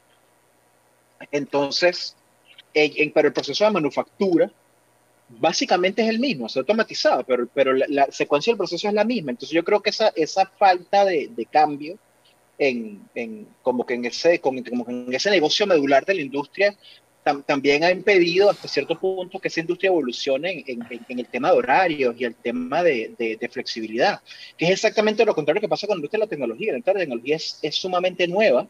Sí. Y entonces tú ves que Google y Facebook y LinkedIn, esas fueron las empresas que inventaron que tú no tenías que ir vestido de flu para la oficina. Sí. Pues dijiste en chori, en chancleta. Y las oficinas tienen eh, líneas de bowling y mesas de ping-pong. Y, este, y, un trampolín. Y yo recuerdo que trabajaba. para salir, vaina. Exacto, y yo recuerdo que trabajando en el banco, una de las últimas cosas que yo hice, eh, de hecho, la, penúltima posición que yo tuve en el banco era en una unidad que se llamaba la fábrica digital, y se supone que el propósito de ellos era convertir al banco en una empresa de tecnología que vendía servicios financieros. Y era exactamente ese approach. Era, no hay código de vestimenta, no hay oficinas propias, tú tienes un locker y te puedes sentar donde tú quieras, todo está lleno de pizarras, en donde tú te quieras sentar y un marcador. Entonces por allá tenemos una sala que se llamaba Inhala y era para que tú meditaras, por allá tenían un café, tenían unas clases de yoga, o sea, era una, era una, por supuesto, una concepción completamente distinta, pero también era porque se supone que estaban buscando, digo yo, se supone que era porque estaban buscando atraer y retener un talento mucho más joven. Que como, que abrir el entendimiento, ¿no? Como pensar fuera de los parámetros y todo lo demás. Exacto, exacto. Era think out of the box, ¿no? Lo, lo hemos hablado antes y te agarro un poquito el comentario final y eso que antes habías dicho algo me parece interesante, fíjate una industria como la automotriz, todo siempre criticaron a Tesla, todo el mundo pensó con Tesla que iba a ser un carrito de eso como en el tolón que le pisabas hasta el fondo, andaba lentico y se paraba. Este carajo llegó y dijo, mira, los de los carros creen que no se puede hacer un carro eléctrico que ande más duro que un Porsche, que ande más duro que un Ferrari. El carajo lo logró y lo que me gusta ahorita por lo menos Ferrari y tomaron no únicamente de vamos a carros eléctricos, sino que me gustó la idea de negocio. Tesla fue el primer bueno, la primera empresa que recibió depósitos por carro. Y en su momento no me acuerdo cuánto fue, pero fue un realero porque yo hasta puse un depósito por uno que terminé no agarrando. Y ahorita Ford con la F-150 hizo lo mismo y levantó un realero y todo el mundo está vuelto loco con la F-150 totalmente eléctrica porque parece que es un mega carro. Y aparte, donde tenía el espacio del motor, ahorita tienen espacio para meter equipos y meter, sabes, herramientas. Se te quedan todas las herramientas paraditas perfectas adelante. O sea, una locura que yo creo que esa es la revolución y es lo que dices tú también desde tu último comentario de pensar fuera de la caja, de decir, ya va, pero siempre ha sido un carro de combustión y siempre esto, pero si ya las baterías son lo suficientemente eficientes, que las ponemos debajo de los asientos y tenemos más espacio y, a la gente le está gustando eso y funciona y fíjate que ahorita Tesla es una empresa súper súper reconocida y exitosa. A lo que voy después y lo agarro en lo que decías de tecnología y de cómo mantienes a la gente y quiero saberlo con ustedes. A mí me parece que empresas que te dan un espacio, así sea lo que dicen como que me dieron un sitio para agarrar llamada un, un chuzo, como dicen en Colombia, que yo tenga mi propio espacio para, para poner cuatro foticos. Exacto, para poner cuatro foticos, mi granola y mis zapatos de deporte como hacía, hace que yo sea más fiel a la empresa que que yo, que sea como aquí eh, Price Waterhouse que te dicen, no, es un dropping station, todo está en tu bulto, mm. donde llegas te sientas. Pues si yo nada más tengo mi bulto y me ofrecen más real, le digo, aquí está tu bulto y me voy con otro bulto para otra empresa. Entonces, si he leído bastante. nunca, lo, nunca lo he visto de esa manera, Mauricio. Si he leído bastante, no, y piensa. Una de las cosas que me da más a mí, digamos, me pega más cuando cambio de trabajo es perder las amistades. Que siempre me siento con ellos, que tengo cierta relación. Y yo no soy el carajo más social o sociable, imagínate esa vaina. Y ¿qué pasa si tú todos los días te sientas al lado de alguien distinto? Y tampoco es eficiente porque si yo tengo una reunión, yo me siento al lado de Víctor y todos los días tenemos que cuadrar, ponle unas cuentas por pagar junto con Víctor, es fácil, lo tengo al lado y le digo, mira, pagaste, sí, ok. Bueno, ajá, ya pasaste el dinero, dale, ahora lo hago yo. Entonces, así va. Pero si yo me siento al lado del de marketing y yo trabajo en finanzas, igual voy a trabajar a través de Zoom. Eso quiere decir que puedo trabajar a través de mi casa. Entonces es otra cosa que no es eficiente de sentarse donde sea. Si es bueno que todo el mundo va a conocer el negocio y si yo me siento al lado del de finanzas y al lado del de marketing, yo termino aprendiendo el negocio en global, lo cual lo hace interesante, pero piensa que no, quizás no es eficiente. Entonces hay como dos ramas ahí raras. No sé si que no sea eficiente, pero es que sin duda no funciona para todo el mundo. No. y no funciona para todas las industrias y no funciona para todos los roles. Exactamente. Exactamente. Yo, yo recuerdo haber leído un libro, eh, porque también creo, Mauricio, que tiene que ver con, con, con, cómo nosotros vemos eso filtrado por la experiencia que hemos tenido, ¿no? Cuando yo, cuando yo empecé a trabajar, lo primero que yo compré, o sea, cuando yo empecé en Ford, que fue mi primer trabajo formal, lo primero que me dieron fue la plaquita esa con mi nombre, ¿no? Ah, claro. Para que la pusiera ahí en el cubículo, yo no tenía la oficina. Y eso era una, o sea, eso era un, un orgullo, claro. Coño, claro, y de hecho yo cambié, yo, yo, yo estuve en tres posiciones distintas en Ford y yo me llevaba mi plaquita, yo la sacaba así, o sea, se deslizaba en un, en un, como en un barquito que había encima del cubículo. Un triangulito, ¿no? Ajá, y me lo llevaba para las tres posiciones que tuve y era, un, era una vaina de orgullo. Este, y, y, para mí eso es importante. Y una de las cosas que yo disfruto, por ejemplo, de mi trabajo ahorita es que a pesar de que es una empresa pequeña, es una empresa que tiene mucho tiempo y, y el liderazgo como que valora esas tradiciones. Y yo tengo una oficina con mi nombrecito, que a, a la cual me, en la cual me siento una vez cada dos semanas. Pero yo me pongo a pensar en personas más jóvenes que valoran otras cosas. Y de hecho, sí. mi esposa, que hoy en día se sienta al lado mío porque estamos trabajando desde casa los dos, así eso no puedo decir que no le puede importar menos, pero le importa mucho menos que lo que me importaba a mí. Ella valora otras cosas mucho más que la plaquita con el nombrecito. Y entonces yo me pongo a pensar que, que tal vez para ti, para mí, probablemente para Víctor, bueno, nosotros valoremos la oficina y tengamos ese paradigma de que, coño, que si tú estás ahí, tienes el carajo al lado con el que trabajas siempre. Pero yo creo que las personas que, que son de generaciones un poquito más recientes que, que las nuestras, tal vez no valoren eso tanto. Y como han crecido en un entorno mucho más, tecnológicamente mucho más desarrollado, también dirán, no, mira, pero es que yo no tengo, o sea, mi capacidad para hacer mi trabajo, para conversar con la gente y para conectar con las otras personas con las que yo tengo que trabajar, no se ve lo más mínimo influido o se ve muy poco influido, muy poco impactado porque yo esté sentado en la oficina o no, porque han visto otra cosa. Mauricio, no sé si te diste cuenta, pero te dijeron viejo. No, no, si, si, es, si, ese es el caso, nos llamé viejos a los tres.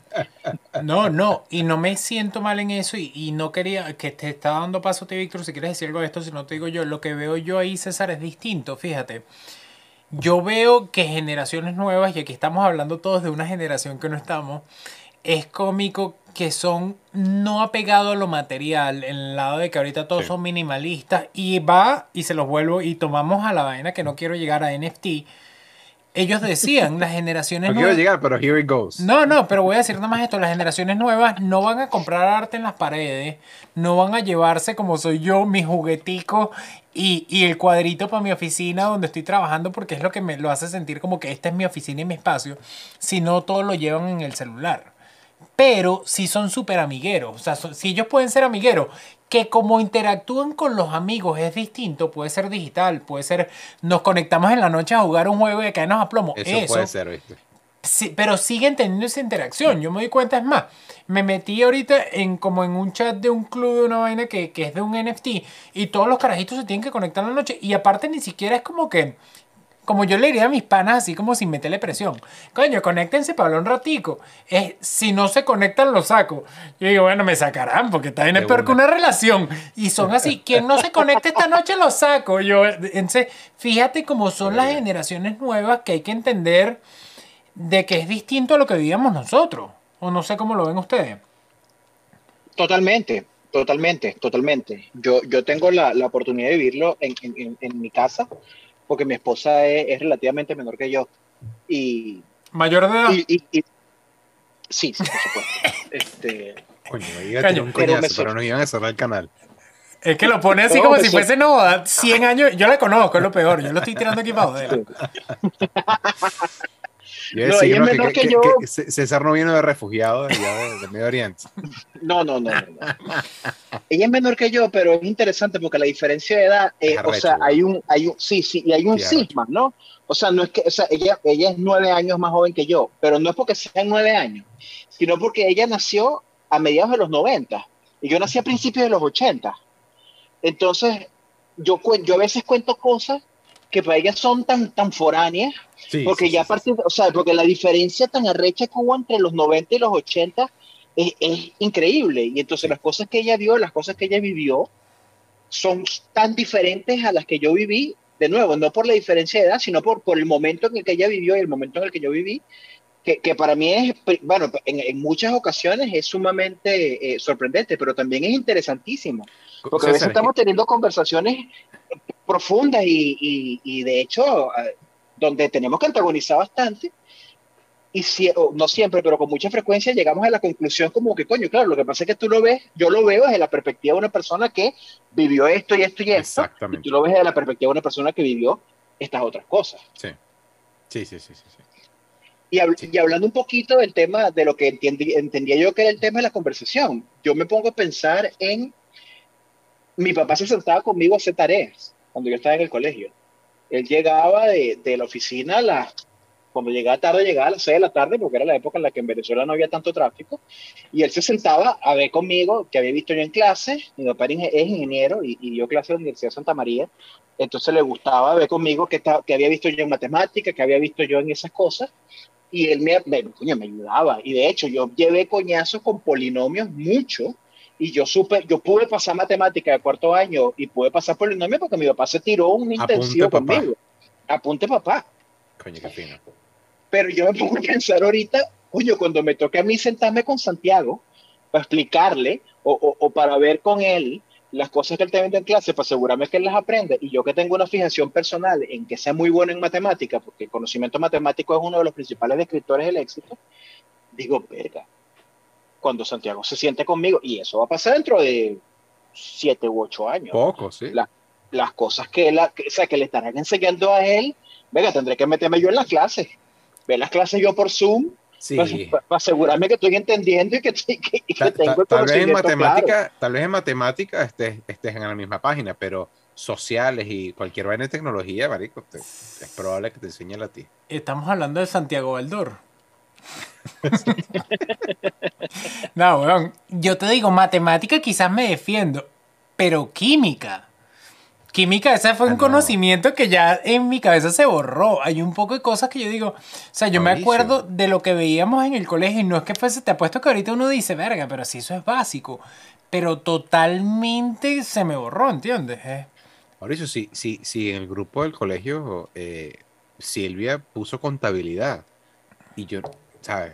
Yo ni siquiera me acordaba que habíamos visto contabilidad en el colegio. ¿sabes? Epa, yo no me acuerdo todavía, me acabas de decir, yo no sé qué, qué, vimos ahí. No, ese, ese, ese, recuerdo para mí está enterrado bajo cerveza y pepitos de, de, ahí, de bajo el de Santa María. Yo quiero, y última cosa que digo, por si Silvia lo está viendo, lo ve, ya veo que no le fue bien en sociales ni en geografía. Eh, creo que, no, matemática y sociales, creo que era geografía. ¿Cuál era? Bueno, el chiste es que le mando un beso, vale, le mando un beso. Fino puso hoy en ese grupo del colegio, lo, dice, lo dije hace más de un año, creamos este grupo del colegio y puso una boleta del colegio hoy porque sí, la caraja puso una boleta del colegio. Entonces. yo no sé quién coño guarda esa vaina. Trae buenos recuerdos. Es que tampoco has querido también, o sea. Ah, no, exacto. si, fuese puro 20 yo la guardo, pero coño, un poco de 13 y 16 ahí ¿Quién guarda eso? La mamá de Silvia lo guardaba. Ese año la votaron a ella, pero bueno, está bien. Mira, muchacho, yo me quedé sin cerveza. A mí me queda un poquito. Termina a mí, me queda una, espuma abajo que parece como, como, como contaminación. Termina de agarrar. Yo estoy haciendo el round 2 del, del Black and Tan. Ah, no, vale, pero y entonces, ¿tú quieres que te caigan coñazo hoy? Coño, pero es que les dije, está bueno, está bueno, o sea, me, me, me, me gustó. O sea, fue un hallazgo, un hallazgo muy agradecido. Mira, este, bueno, ahí tienes, bueno, ahí tienes. Aquí el club se viene a aprender, no solamente a hablar paja de beber caña. Yo te. Eh, coño, hoy vi, hoy vi una vaina interesantísima, la vi en las redes sociales y la voy a comentar. Disculpa, Mauricio, que te quité la palabra. Dale, dale. dale. Este, todo tiene que ver con el tema de la pandemia y coño, la gente que tú sabes que tienes que ponerte la vacuna, no te puedes poner la vacuna, o tienes que tomar vitamina D. Entonces hay un tipo que dice, mira, vale, este, él, yo, yo, él, dice, yo utilizo esta técnica para determinar si yo puedo discutir con una persona o no. Tú, y la técnica es que le pregunta a la persona, ¿qué tan abierto estás tú ante la posibilidad de que lo que tú das por cierto esté equivocado? Y si la persona me dice, mira, estoy abierto en un 1%, en un 5%, en un 10%, en un 100%, yo tengo la conversación con él. Pero si la persona me dice que no está abierta la posibilidad de que esté equivocado, yo no necesito, o sea, no, no va a ser una conversación útil para nadie. Entonces, la, la, forma como yo veo eso, el, el, corolario que yo tomo es que, coño, siempre que tú estás exponiéndote a algo, en el peor de los casos, estás aprendiendo. Sí. Y, y, bueno, yo que vine aquí con el ánimo de tomar unas birritas y, conversar con ustedes sobre la experiencia de dejar Santiago en la guardería, coño, ahora me llevo este cóctel, es una maravilla. Es una vaina buenísima. Bombazo. Pero te voy a dar una mala noticia que no quería decírtelo ahorita, pero te tomas este bombazo de nuevo, igual lo vas a tener que llevar mañana, ojo. Esa es la, esa es la noticia de los padres, yo también. No te resuelve ese peo. Mira, ya va. Mira, ya va, ya, Gamaliel, Gamaliel, Gamaliel. suéltalo tu Gama. Mira, Gamaliel, mira, mira, mira, es que Gamaliel es, el carajo, el, el, el, miembro del club con el IQ más, más profuso es, es Gamaliel. Las nuevas generaciones tecnoholísticas rechazan la disciplina de medios de producción como los otrora marxistas, pero irreversiblemente la edad los convierte en capitalistas ortodoxos. Coño, Gamaliel, yo voy a tener que hacer otra cerveza para entender y leer esa vaina otra vez. ¿Qué Oye, yo no conozco a Gamaliel, pero yo le iba a pedir que, que, que, me diera chance para tomarme un shot de tequila y me explicara la vaina. Yo te voy a decir algo y qué pasa aquí y es interesante. Mauricio, ¿por qué, no hemos tenido a Gamaliel en el club? Coño, pregúntale, hazlo público. Vamos a hacer así, presión de nuevas generaciones. Eh, eh, pero exacto, entra el estrellato, como han hecho nuestros invitados, y, y por Dios, o sea, yo estoy, yo estoy que pago para tomar una cerveza contigo. Mira, yo quiero y me parece, les diré que tenemos, bueno, no sé, ¿qué quieres hacer, Víctor? Estás, yo me podría, ¿qué? Hay, que seguir el plan. Vamos a, vamos a terminar una birra. ¿qué, plan? Vale. O sea, si tú hubieses seguido el plan, no estuvieses en Canadá. ¿Qué carajo tan? Yo puedo seguir tomando birra. Vamos, a echar, vamos a echarnos la, segunda, la segunda mitad de las birras. Sí, vale. Vamos a echarnos un ratico más esta. Aquí voy yo. Porque, yo. porque la conversación está buena. Mire, mi coño madre Augusto le dice: Viva Chávez Gamaliel. Coño madre Augusto no sirve para un coño. a dónde voy yo con ya esto. Ya sabe, muchachos, ya sabe. Bien batida la primera. Está mira. Ah, tú te pasaste. Tú. La montaste en la bicicleta. A mí me pasó lo mismo. A mí me pasó lo mismo y tuve que bajar la línea de la cámara porque dije, lo estoy haciendo mal y me voy a Qué vergüenza. Y, es un club de cerveza, que bolas tengo. No, no, yo, creo, yo, creo, que tiene que ver con cuando la cerveza toca uh, el, el, fondo con, con la Guinness, se, se, se, pone así. Pero no te preocupes, eso ya hemos hablado aquí la espuma sigue siendo cerveza, lo que hay que esperar que se transforme de vuelta. Mira, fondo, fondo con la Guinness y eso, ya hablamos y me parece fino. Tú, tú volviste a tomar y me gusta porque el que está llevando las riendas del programa es el invitado. Sí, sí, totalmente. De llevar. Pero es que, coño, yo les voy a decir algo. Yo cuando me tomo una cerveza es como. Sé que tengo un plan, pero el plan siempre, como dice Mike Tyson, tú tienes un plan hasta que te dan en la cabeza y te dan por la cara y ya se te olvida.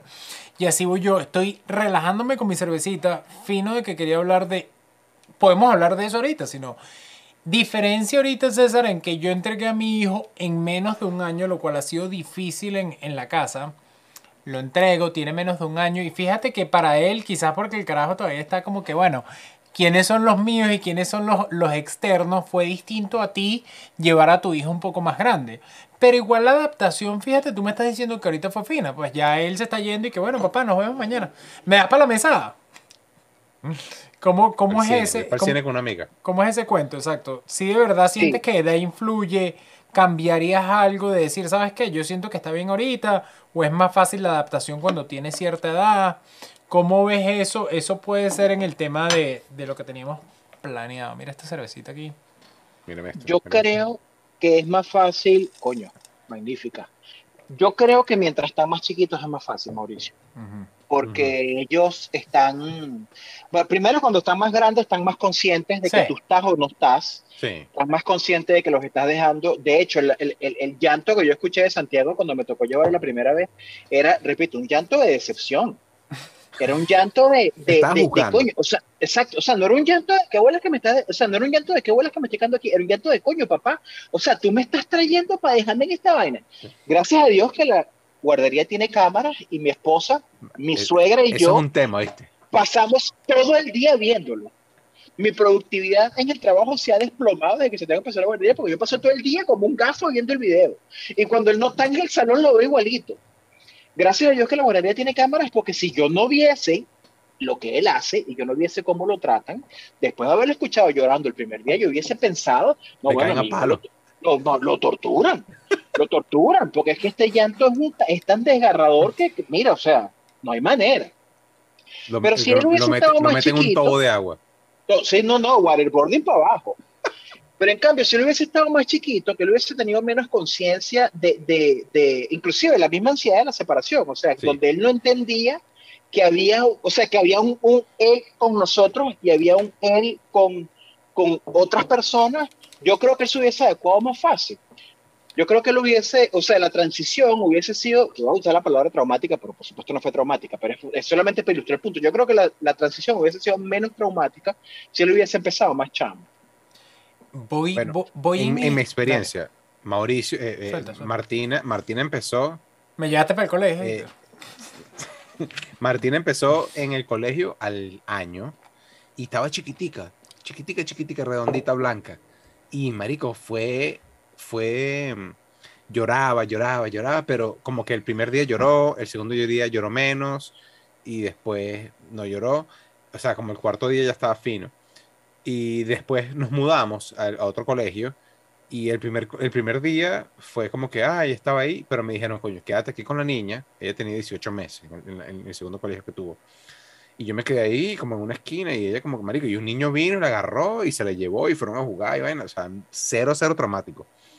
Y en el tercer colegio, brother, Martina, le explicamos, mira, Martina tenía ya, eso fue ahorita, eso fue hace tres semanas, tiene tres años y medio. Y le explicamos, mira, Martina, tú vas a este, para sitio, tienes un colegio nuevo, vas a tener que seguir con hijos nuevos.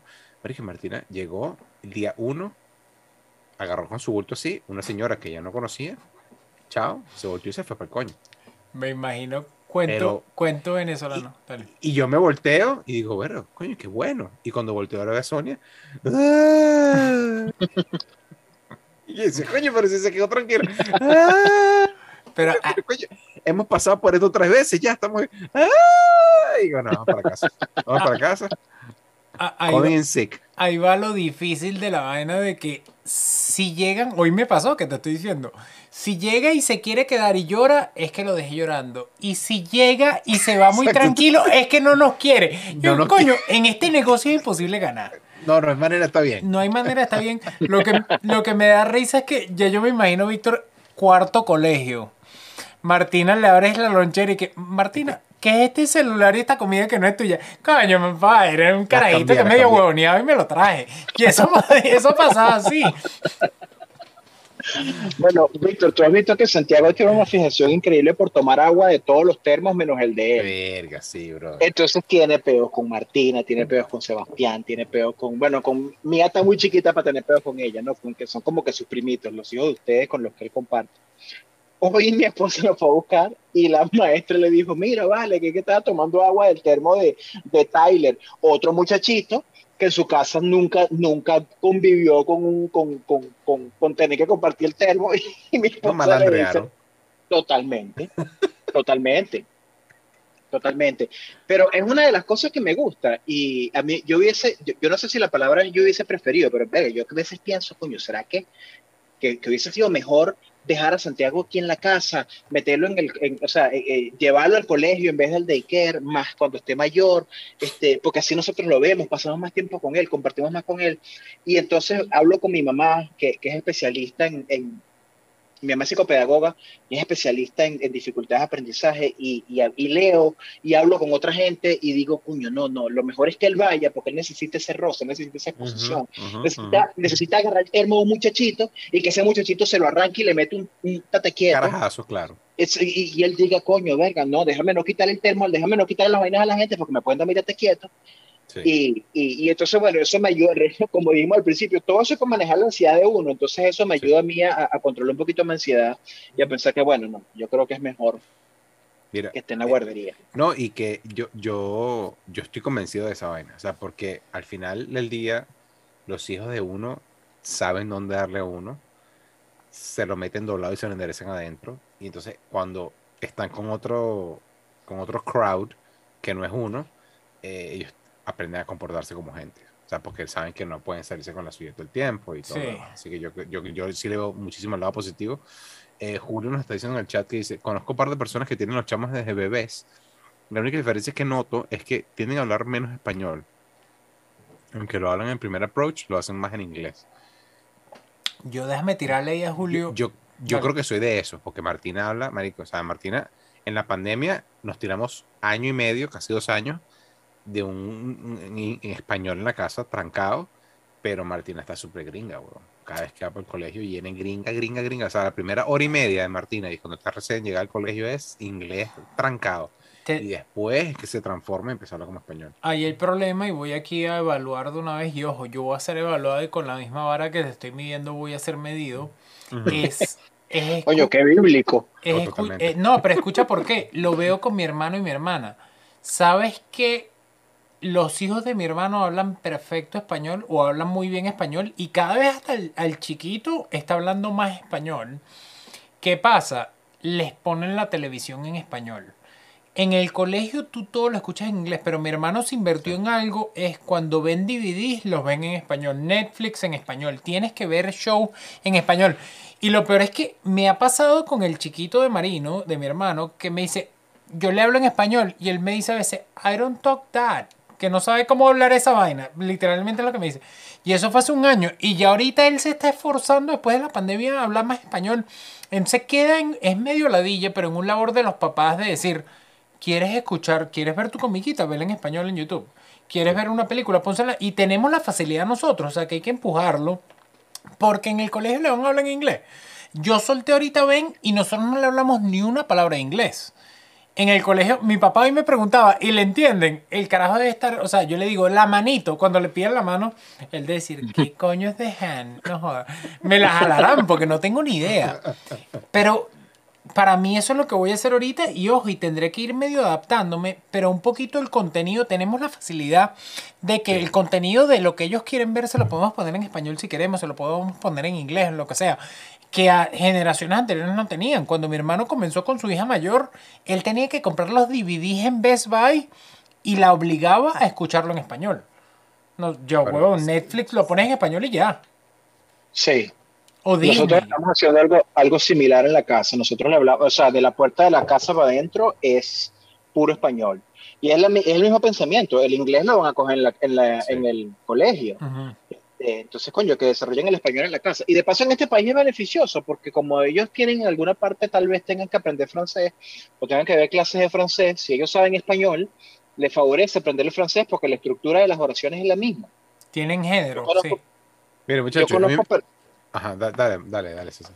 No, para cerrar este punto, yo tengo una amiga en el trabajo que casualmente tenía que ir para Venezuela por motivos de trabajo hace 15, 10 años, y ella me dice que estaba tratando de aprender español y estaba haciendo cursos de español con profesores que eran eh, angloparlantes. Y le costaba mucho, muchísimo, muchísimo, coño, porque la estructura de la oración, ¿saben que en español es el sujeto, verbo, predicado, en inglés es otro peo. Y un día, por vainas de la vida, este, en una librería, una persona le dijo, pero tú hablas francés, ¿tú, tú, tú, tú estudiaste francés en high school. Y él le dice, sí, olvídate de los cursos de español en inglés, haz cursos de español en francés. Y la mujer me dice, César, santo remedio. Ojo, no es que ella hable español fluido, pero tú le hablas en español y ella lo entiende, porque ella sabe ya cuál es la estructura de la oración y solamente tiene que traducir las palabras. Claro, exacto. Tiene, tiene, que enriquecer el vocabulario y ya, pues. Exactamente. Mira, Julio, hablando de los chavos, dice que hay que ponerlo a ver el, chavo del 8. Yo, yo estaba pensando en eso en estos días, justamente. Y yo decía, el chavo del 8 no sobreviviría a una, sociedad de la de hoy. Una, el chavo del 8 le dan coñazo a los niños. Se burlan de que el papá de Kiko se, murió, se lo comió un tiburón. Eh, se burlan del señor Barriga, obviamente, porque está gordo. Se burlan de ñoño. No, Ramón no paga la renta. Marico, es, hay, unas vainas que sencillamente no, no, no pasan la, prueba del tiempo. Víctor, hay fat shaming, hay poor shaming, hay oh, homofobia, hay transfobia. Se burlan, de, se burlan del chavo porque es pobre. Por eso digo, hay poor shaming. pero, ¿sabes que Yo siempre he pensado, Víctor, que el chavo, hmm. y por supuesto, este es un pensamiento mío, yo siempre he pensado que el chavo a pesar de que era un, a pesar de que era un reflejo de su tiempo, era un programa arrechísimo porque primero mantuvo muchas generaciones enganchadas con el programa sin sexo, sin violencia. Segundo, era un programa donde, de nuevo, en mi opinión, coño, se fomentaba la, la, humildad, se hablaba de la caridad. Hay un capítulo que al chavo le dan unas tortas de jamón y de queso y el car El chavo estaba muerto de hambre todo el día. Y él se consigue unas tortas de jamón y queso y no se las come. Se las devuelve al tipo. Tenía que trabajar, tenía que vender agua fresca de Jamaica. Coño, no, no sé Exacto, para qué, porque el- nunca, el chavo nunca salía gastando la plata. Child labor, marico, child labor. O sea, No. pero mire, mire el bombazo que se tira Lu- Luis Dale. González, el doctor. El profesor Girafales fumando en clase. Y es verdad. Coño, de, de Se me olvidado. times. Marico, se le- a la gente de hoy en día se les derrite el cerebro. Si un- Epa, y, no fu- epa, y no se fumaba un, no se fumaba un Belmont, se fumaba una, una penca de tabaco. Pero ¿sabes puro, qué? Un habano. Me gusta, iba ahí en clase. me Y, gusta y- lo y que... gritaba y le daba coñazo al pizarrón. Pero lo que hizo Oye, pero el César... maestro de Grafales iba para la casa de Doña Florinda. Y si Doña Florinda no le invitaba, él no pasaba. Exacto. Es lo- pero Coño, yo no fíjate, eso. y siempre había, ustedes están viendo el lado como que puedes resaltar en lo malo, pero siempre había un mensaje. O sea, me Mm. acuerdo, m- en mi cabeza, en la cabeza de Mauricio que queda, en el capítulo de Navidad, el chavo no celebraba solo. En el capítulo, entonces siempre tenías como un alguna enseñanza que era como que, o si no podían hacer eso, le buscaban la vuelta para que todos estar como en armonía. Es como un, Sí, como si claro. fuese la- para que funcione todo, si algo pasa aquí, arreglamos aquí. Y todo el mundo tiene... Entonces, a mí, no digo que sea un, un show que puede funcionar ahorita y ahorita todo el mundo llega y estudia shows que pasaron hace años, los que veíamos hace años y los critican o dicen tendrías que cambiar esto para que funcione. Pero yo justamente hoy, es una vaina loca, dije, y lo dije por una conversación con un canadiense que le gusta un show que me gusta a mí, del 93. Y yo le decía, a mí me gustaría saber a qué edad vi yo ese show, si yo lo vi a los 9 años, para que él también lo vea. ¿Entiendes? Sí, es un poquito como que, que viva las mismas experiencias que vi yo. Y es como, hay show que tú dices, quizás yo no estaba preparado para ver el, el chavo que coño no tenía cómo comprarse un regalo en diciembre o no entendía que no estaban los papás. Pero a la vez te daba cierto sentimiento y tú decías, coño, qué de pinga y hasta apreciación. De decir, esto es lo que vivo yo, o fíjate que siempre hay alguien bueno y que te- o sea, para mí bastante de esos shows me dejaron como una moraleja y una enseñanza que es lo que soy yo y es cómico, pero es el chavo, el chapulín colorado, eh, Sí. eh, eh, ¿sabes? Las, las comiquitas que veía. Entonces, Disculpen que los interrumpa, muchachos, pero es que Julio acaba de mencionar el chavo en Acapulco. exacto, temazo. Brother, la escuela se va para Acapulco y el chavo no tiene como pagar el pasaje. Exacto, y el es señor. Barriga le regala el pasaje Con los reales que no le ha pagado el lambucio de Don Ramón. de Don Ramón. Chamo, ese capítulo, ese capítulo deberían, debería, uno debería tener un- una- un- una clase donde uno ve ese capítulo. Es que... eh, No, no, eh, a mí, ahí- por ahí dijeron, cu- cu- cuando, le dijeron ratero al chavo, yo ahí con mi- creo que fue Fernando que dijo, yo lloré con ese capítulo, coño, es verdad. El chavo que lo, coño, el carajo no tiene nada, vive con un barril y les van a decir ladrón, coño, qué chingo, Ratero, ratero. Oye, hablando, hablando de capítulos en los que yo lloré, ustedes seguro vieron Carrusel. Coño, no me hagas esto. Chamo, yo lloré en el capítulo que, que Cirilo le lleva unas flores a María Joaquina. Chamo, y María Joaquina las tira por la ventana. weón. eh, yo tengo tres birras, entonces ya me iba a tirar un chiste con lo de Black and Tan, caña, que la dije, ya dejémoslo así. Sí, esas novelitas, pero ¿por qué? ¿Te sentías tú? Esa novelita que veas tú, no como No, no, es una cátedra de, de Claro, moralidad. te sentías identificado. Y eso es algo última que yo, porque si no, de verdad me botan de que YouTube. Sí, Piensa en que- algo que yo decía y, se lo, y lo pensaba hace poquito, se lo decía a mi esposa. Miles, y no miles, bueno, ni siquiera cien, pocas enseñanzas que tengo yo en mi vida de cosas que viví, preocupaciones que uno vive. Uno dice, verga, que sea que tú le quieres echar los perros a una niñita y no te para bola. Y tú piensas que el mundo se va a acabar. O sea, por Dios, cuando tú eres carajito, que es lo que pasa en Carrusel cosas que son súper, ¿sabes? Estoy que, no, nadie me va a querer y luego eh, terminas con siete novias. Es como que, ¿cómo Ese- tú fuiste llegas? tú, Mauricio, para que sepan. no, pero ¿cómo tú Yo llegas siempre y le tenía duro explicas, en una. no es el final del mundo, cálmate, todo va a llegar. Yo decía que, oye, es fino, imagínate tú escribir un libro de decir, tú piensas que lo que estás viviendo ahorita es el final del mundo, no va a ser el final del mundo, Ah, no, que se burlen de ti, que te jodan, que, huevón, a mí me han dicho gordo, feo, esto, lo otro, y, y siempre te van diciendo cosas y tú dices, bueno, cada quien dice lo que sea, y sobre todo en nuestra edad y en donde vivimos y crecimos, que el bullying era cabilla, yo he hablado de eso, el bullying de ahorita es distinto y no. no yo, yo, yo interrumpí, Mauricio. Yo creo Dale. que el bullying. Yo creo que antes era peor, pero ahora es más omnipresente. Sí, ahí va. Ahora te persigue. Ahora, ahora está, ahora vive en tu teléfono, 24 horas. ahora vive en tu computadora. Ahora, o sea, antes era que tú te terminas el colegio y te ibas para el coño. Bueno, se acabó el bullying hasta el día siguiente. Se acabó el Ahora- bullying. Ahora, marico, tienes que, cada vez que agarres el teléfono, que se ha vuelto una herramienta indispensable para vivir, eh, va a estar ahí. A mí me pasa a veces, a veces yo me tiro un coñazo de esos en, en- en un comentario de esos sarcásticos súper, súper cargados de internet, y hay gente que me responde, y gente que me responde como que, era, tienes razón, y yo que, ok. Y hay otra gente que me, me responde en estas chimbas y que mierda, me, me han llegado mensajes directos y que te voy a buscar y te voy a joder, y yo que, "Verga, este huevón, que si no fuese quien soy yo, pienso, me hubiese dado miedo y, y pienso y digo, coño, sabes, capaz tengo que reevaluar las cosas que estoy diciendo. Pero, pero la diferencia es esa, la diferencia, el bullying antes era mucho peor, pero era en persona. Y cuando uno se extraía de esa situación o de, o de ese, de, ese, de esa localidad, se acababa. Ahora la vaina te persigue, está en tu Sí. bolsillo todo el día. Si era peor, pero era menos. Y ahí va, y te lo digo a ti, y ojo, lo tiro, no joda, mira, con confianza, mirando a los ojos a Víctor. Víctor, le a ti te gusta, y lo veo sobre todo en redes sociales, opinar. Yo no opino, ojo, yo no opino de nada. Pero, ¿qué pasa? No todo el mundo opina. Y es fácil, yo me doy cuenta ahorita que la gente opina de temas que quizás, y no lo digo por ti, pero temas que, coño, que antes 100 personas no opinarían. Yo veo que yo pongo una foto mía Ah, no, y me eres dice, un pescozón, verga. Yo opino de todo. Bueno, o tú también. Pero fíjate, en No hay, persona. una vaina, no hay un tema en el que yo me considere lo suficientemente ignorante para opinar. Exacto. Para no eso- opinar. pero piensa, en persona no lo harías. O sea, tú estás en una cena. No, no, pero es que yo creo que tú estás diciendo vainas distintas, Mauricio. Una vaina es opinar y otra te- hacer un comentario abrasivo que no lo harías en persona. Pero lo que es que estoy tratando de decir, lo de opinar puede ser hasta un comentario de lo que dijo César hace rato. Este es mi punto de vista, yo tengo razón y tú estás equivocado.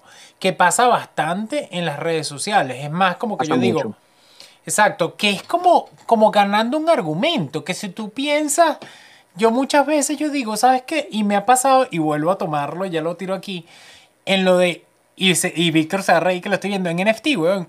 Tú te tiras a convencer gente.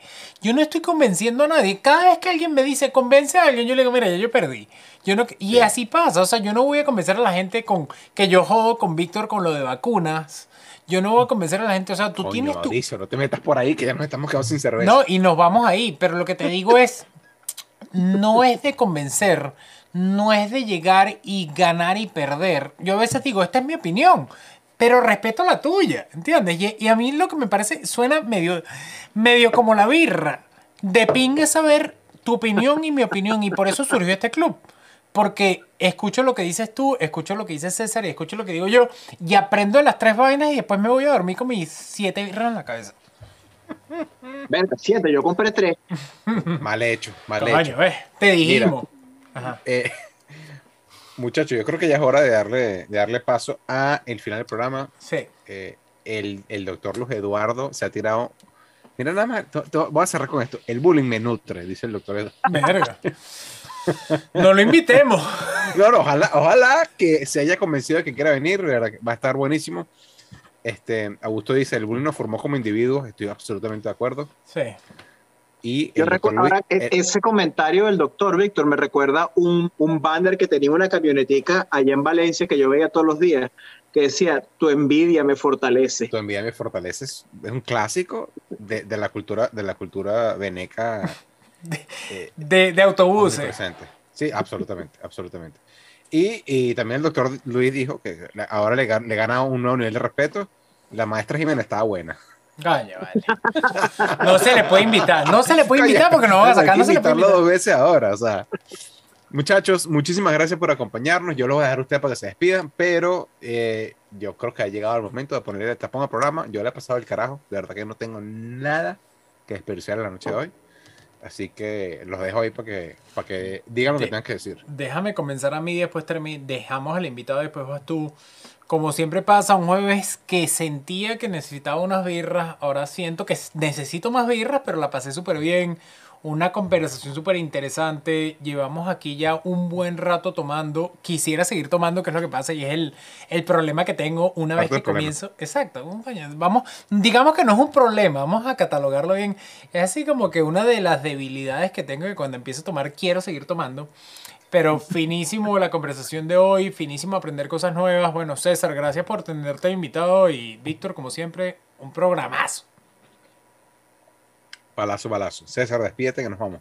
Muchas gracias muchachos por la invitación. Coincido y hago eco de sus palabras. Excelente programa. Me encantó. No porque yo estaba en él, sino porque la conversación de verdad fue bien, bien eh, nutrida y bien fluida. Y bueno, eh, espero que no vaya a tener que pasar otro año para que me inviten de nuevo. Prometo portarme bien, no traer temas controversiales a la mesa y, no ser parte de que le cierren el, el canal. Bueno, este es tu casa, César Augusto. De verdad que le hemos pasado el carajo. Eh, las birras estuvieron hoy a punto, de verdad, me encantó. Este, quiero que sepan que estamos publicando los programas en audio en Spotify, si quieren escucharnos. Y que todos los jueves a las nueve y media nos reunimos. Así que si no lo han hecho, suscríbanse al canal de YouTube. Y si tengan la campanita de notificación, les avisen cuando vamos en vivo para que se puedan tomar unas birras con nosotros. Todas las semanas tenemos invitados, tenemos cervezas nuevas y hablamos. Así que, muchachos, nos vemos en el club. Chao. Ahí voy. Déjame antes del chao. Ah, coño, y los que están todos aquí, denle like al videito, que así se lo pasan a más gente. Están 17 personas. Denle like, que eso nos ayuda a todos. Y nos vemos el próximo jueves. Un beso. Mira, Julio saliendo dice: Voy a decir hamburguesa, pan, pizza fría y vainas así, porque no va a ser el único que entró para la nevera después. así estamos, así estamos. Date. Un abrazo, muchachos. Muchísimas gracias por todo. Y bye bye. Nos vemos el jueves que viene. Chao. Chao.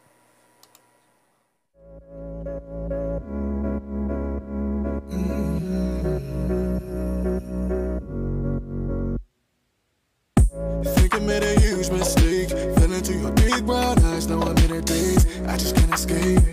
I've been too afraid of love, but oh, I think it's about to change. I'm not too good at feelings, but I'm feeling you. Not easy being honest, but I'll tell the truth.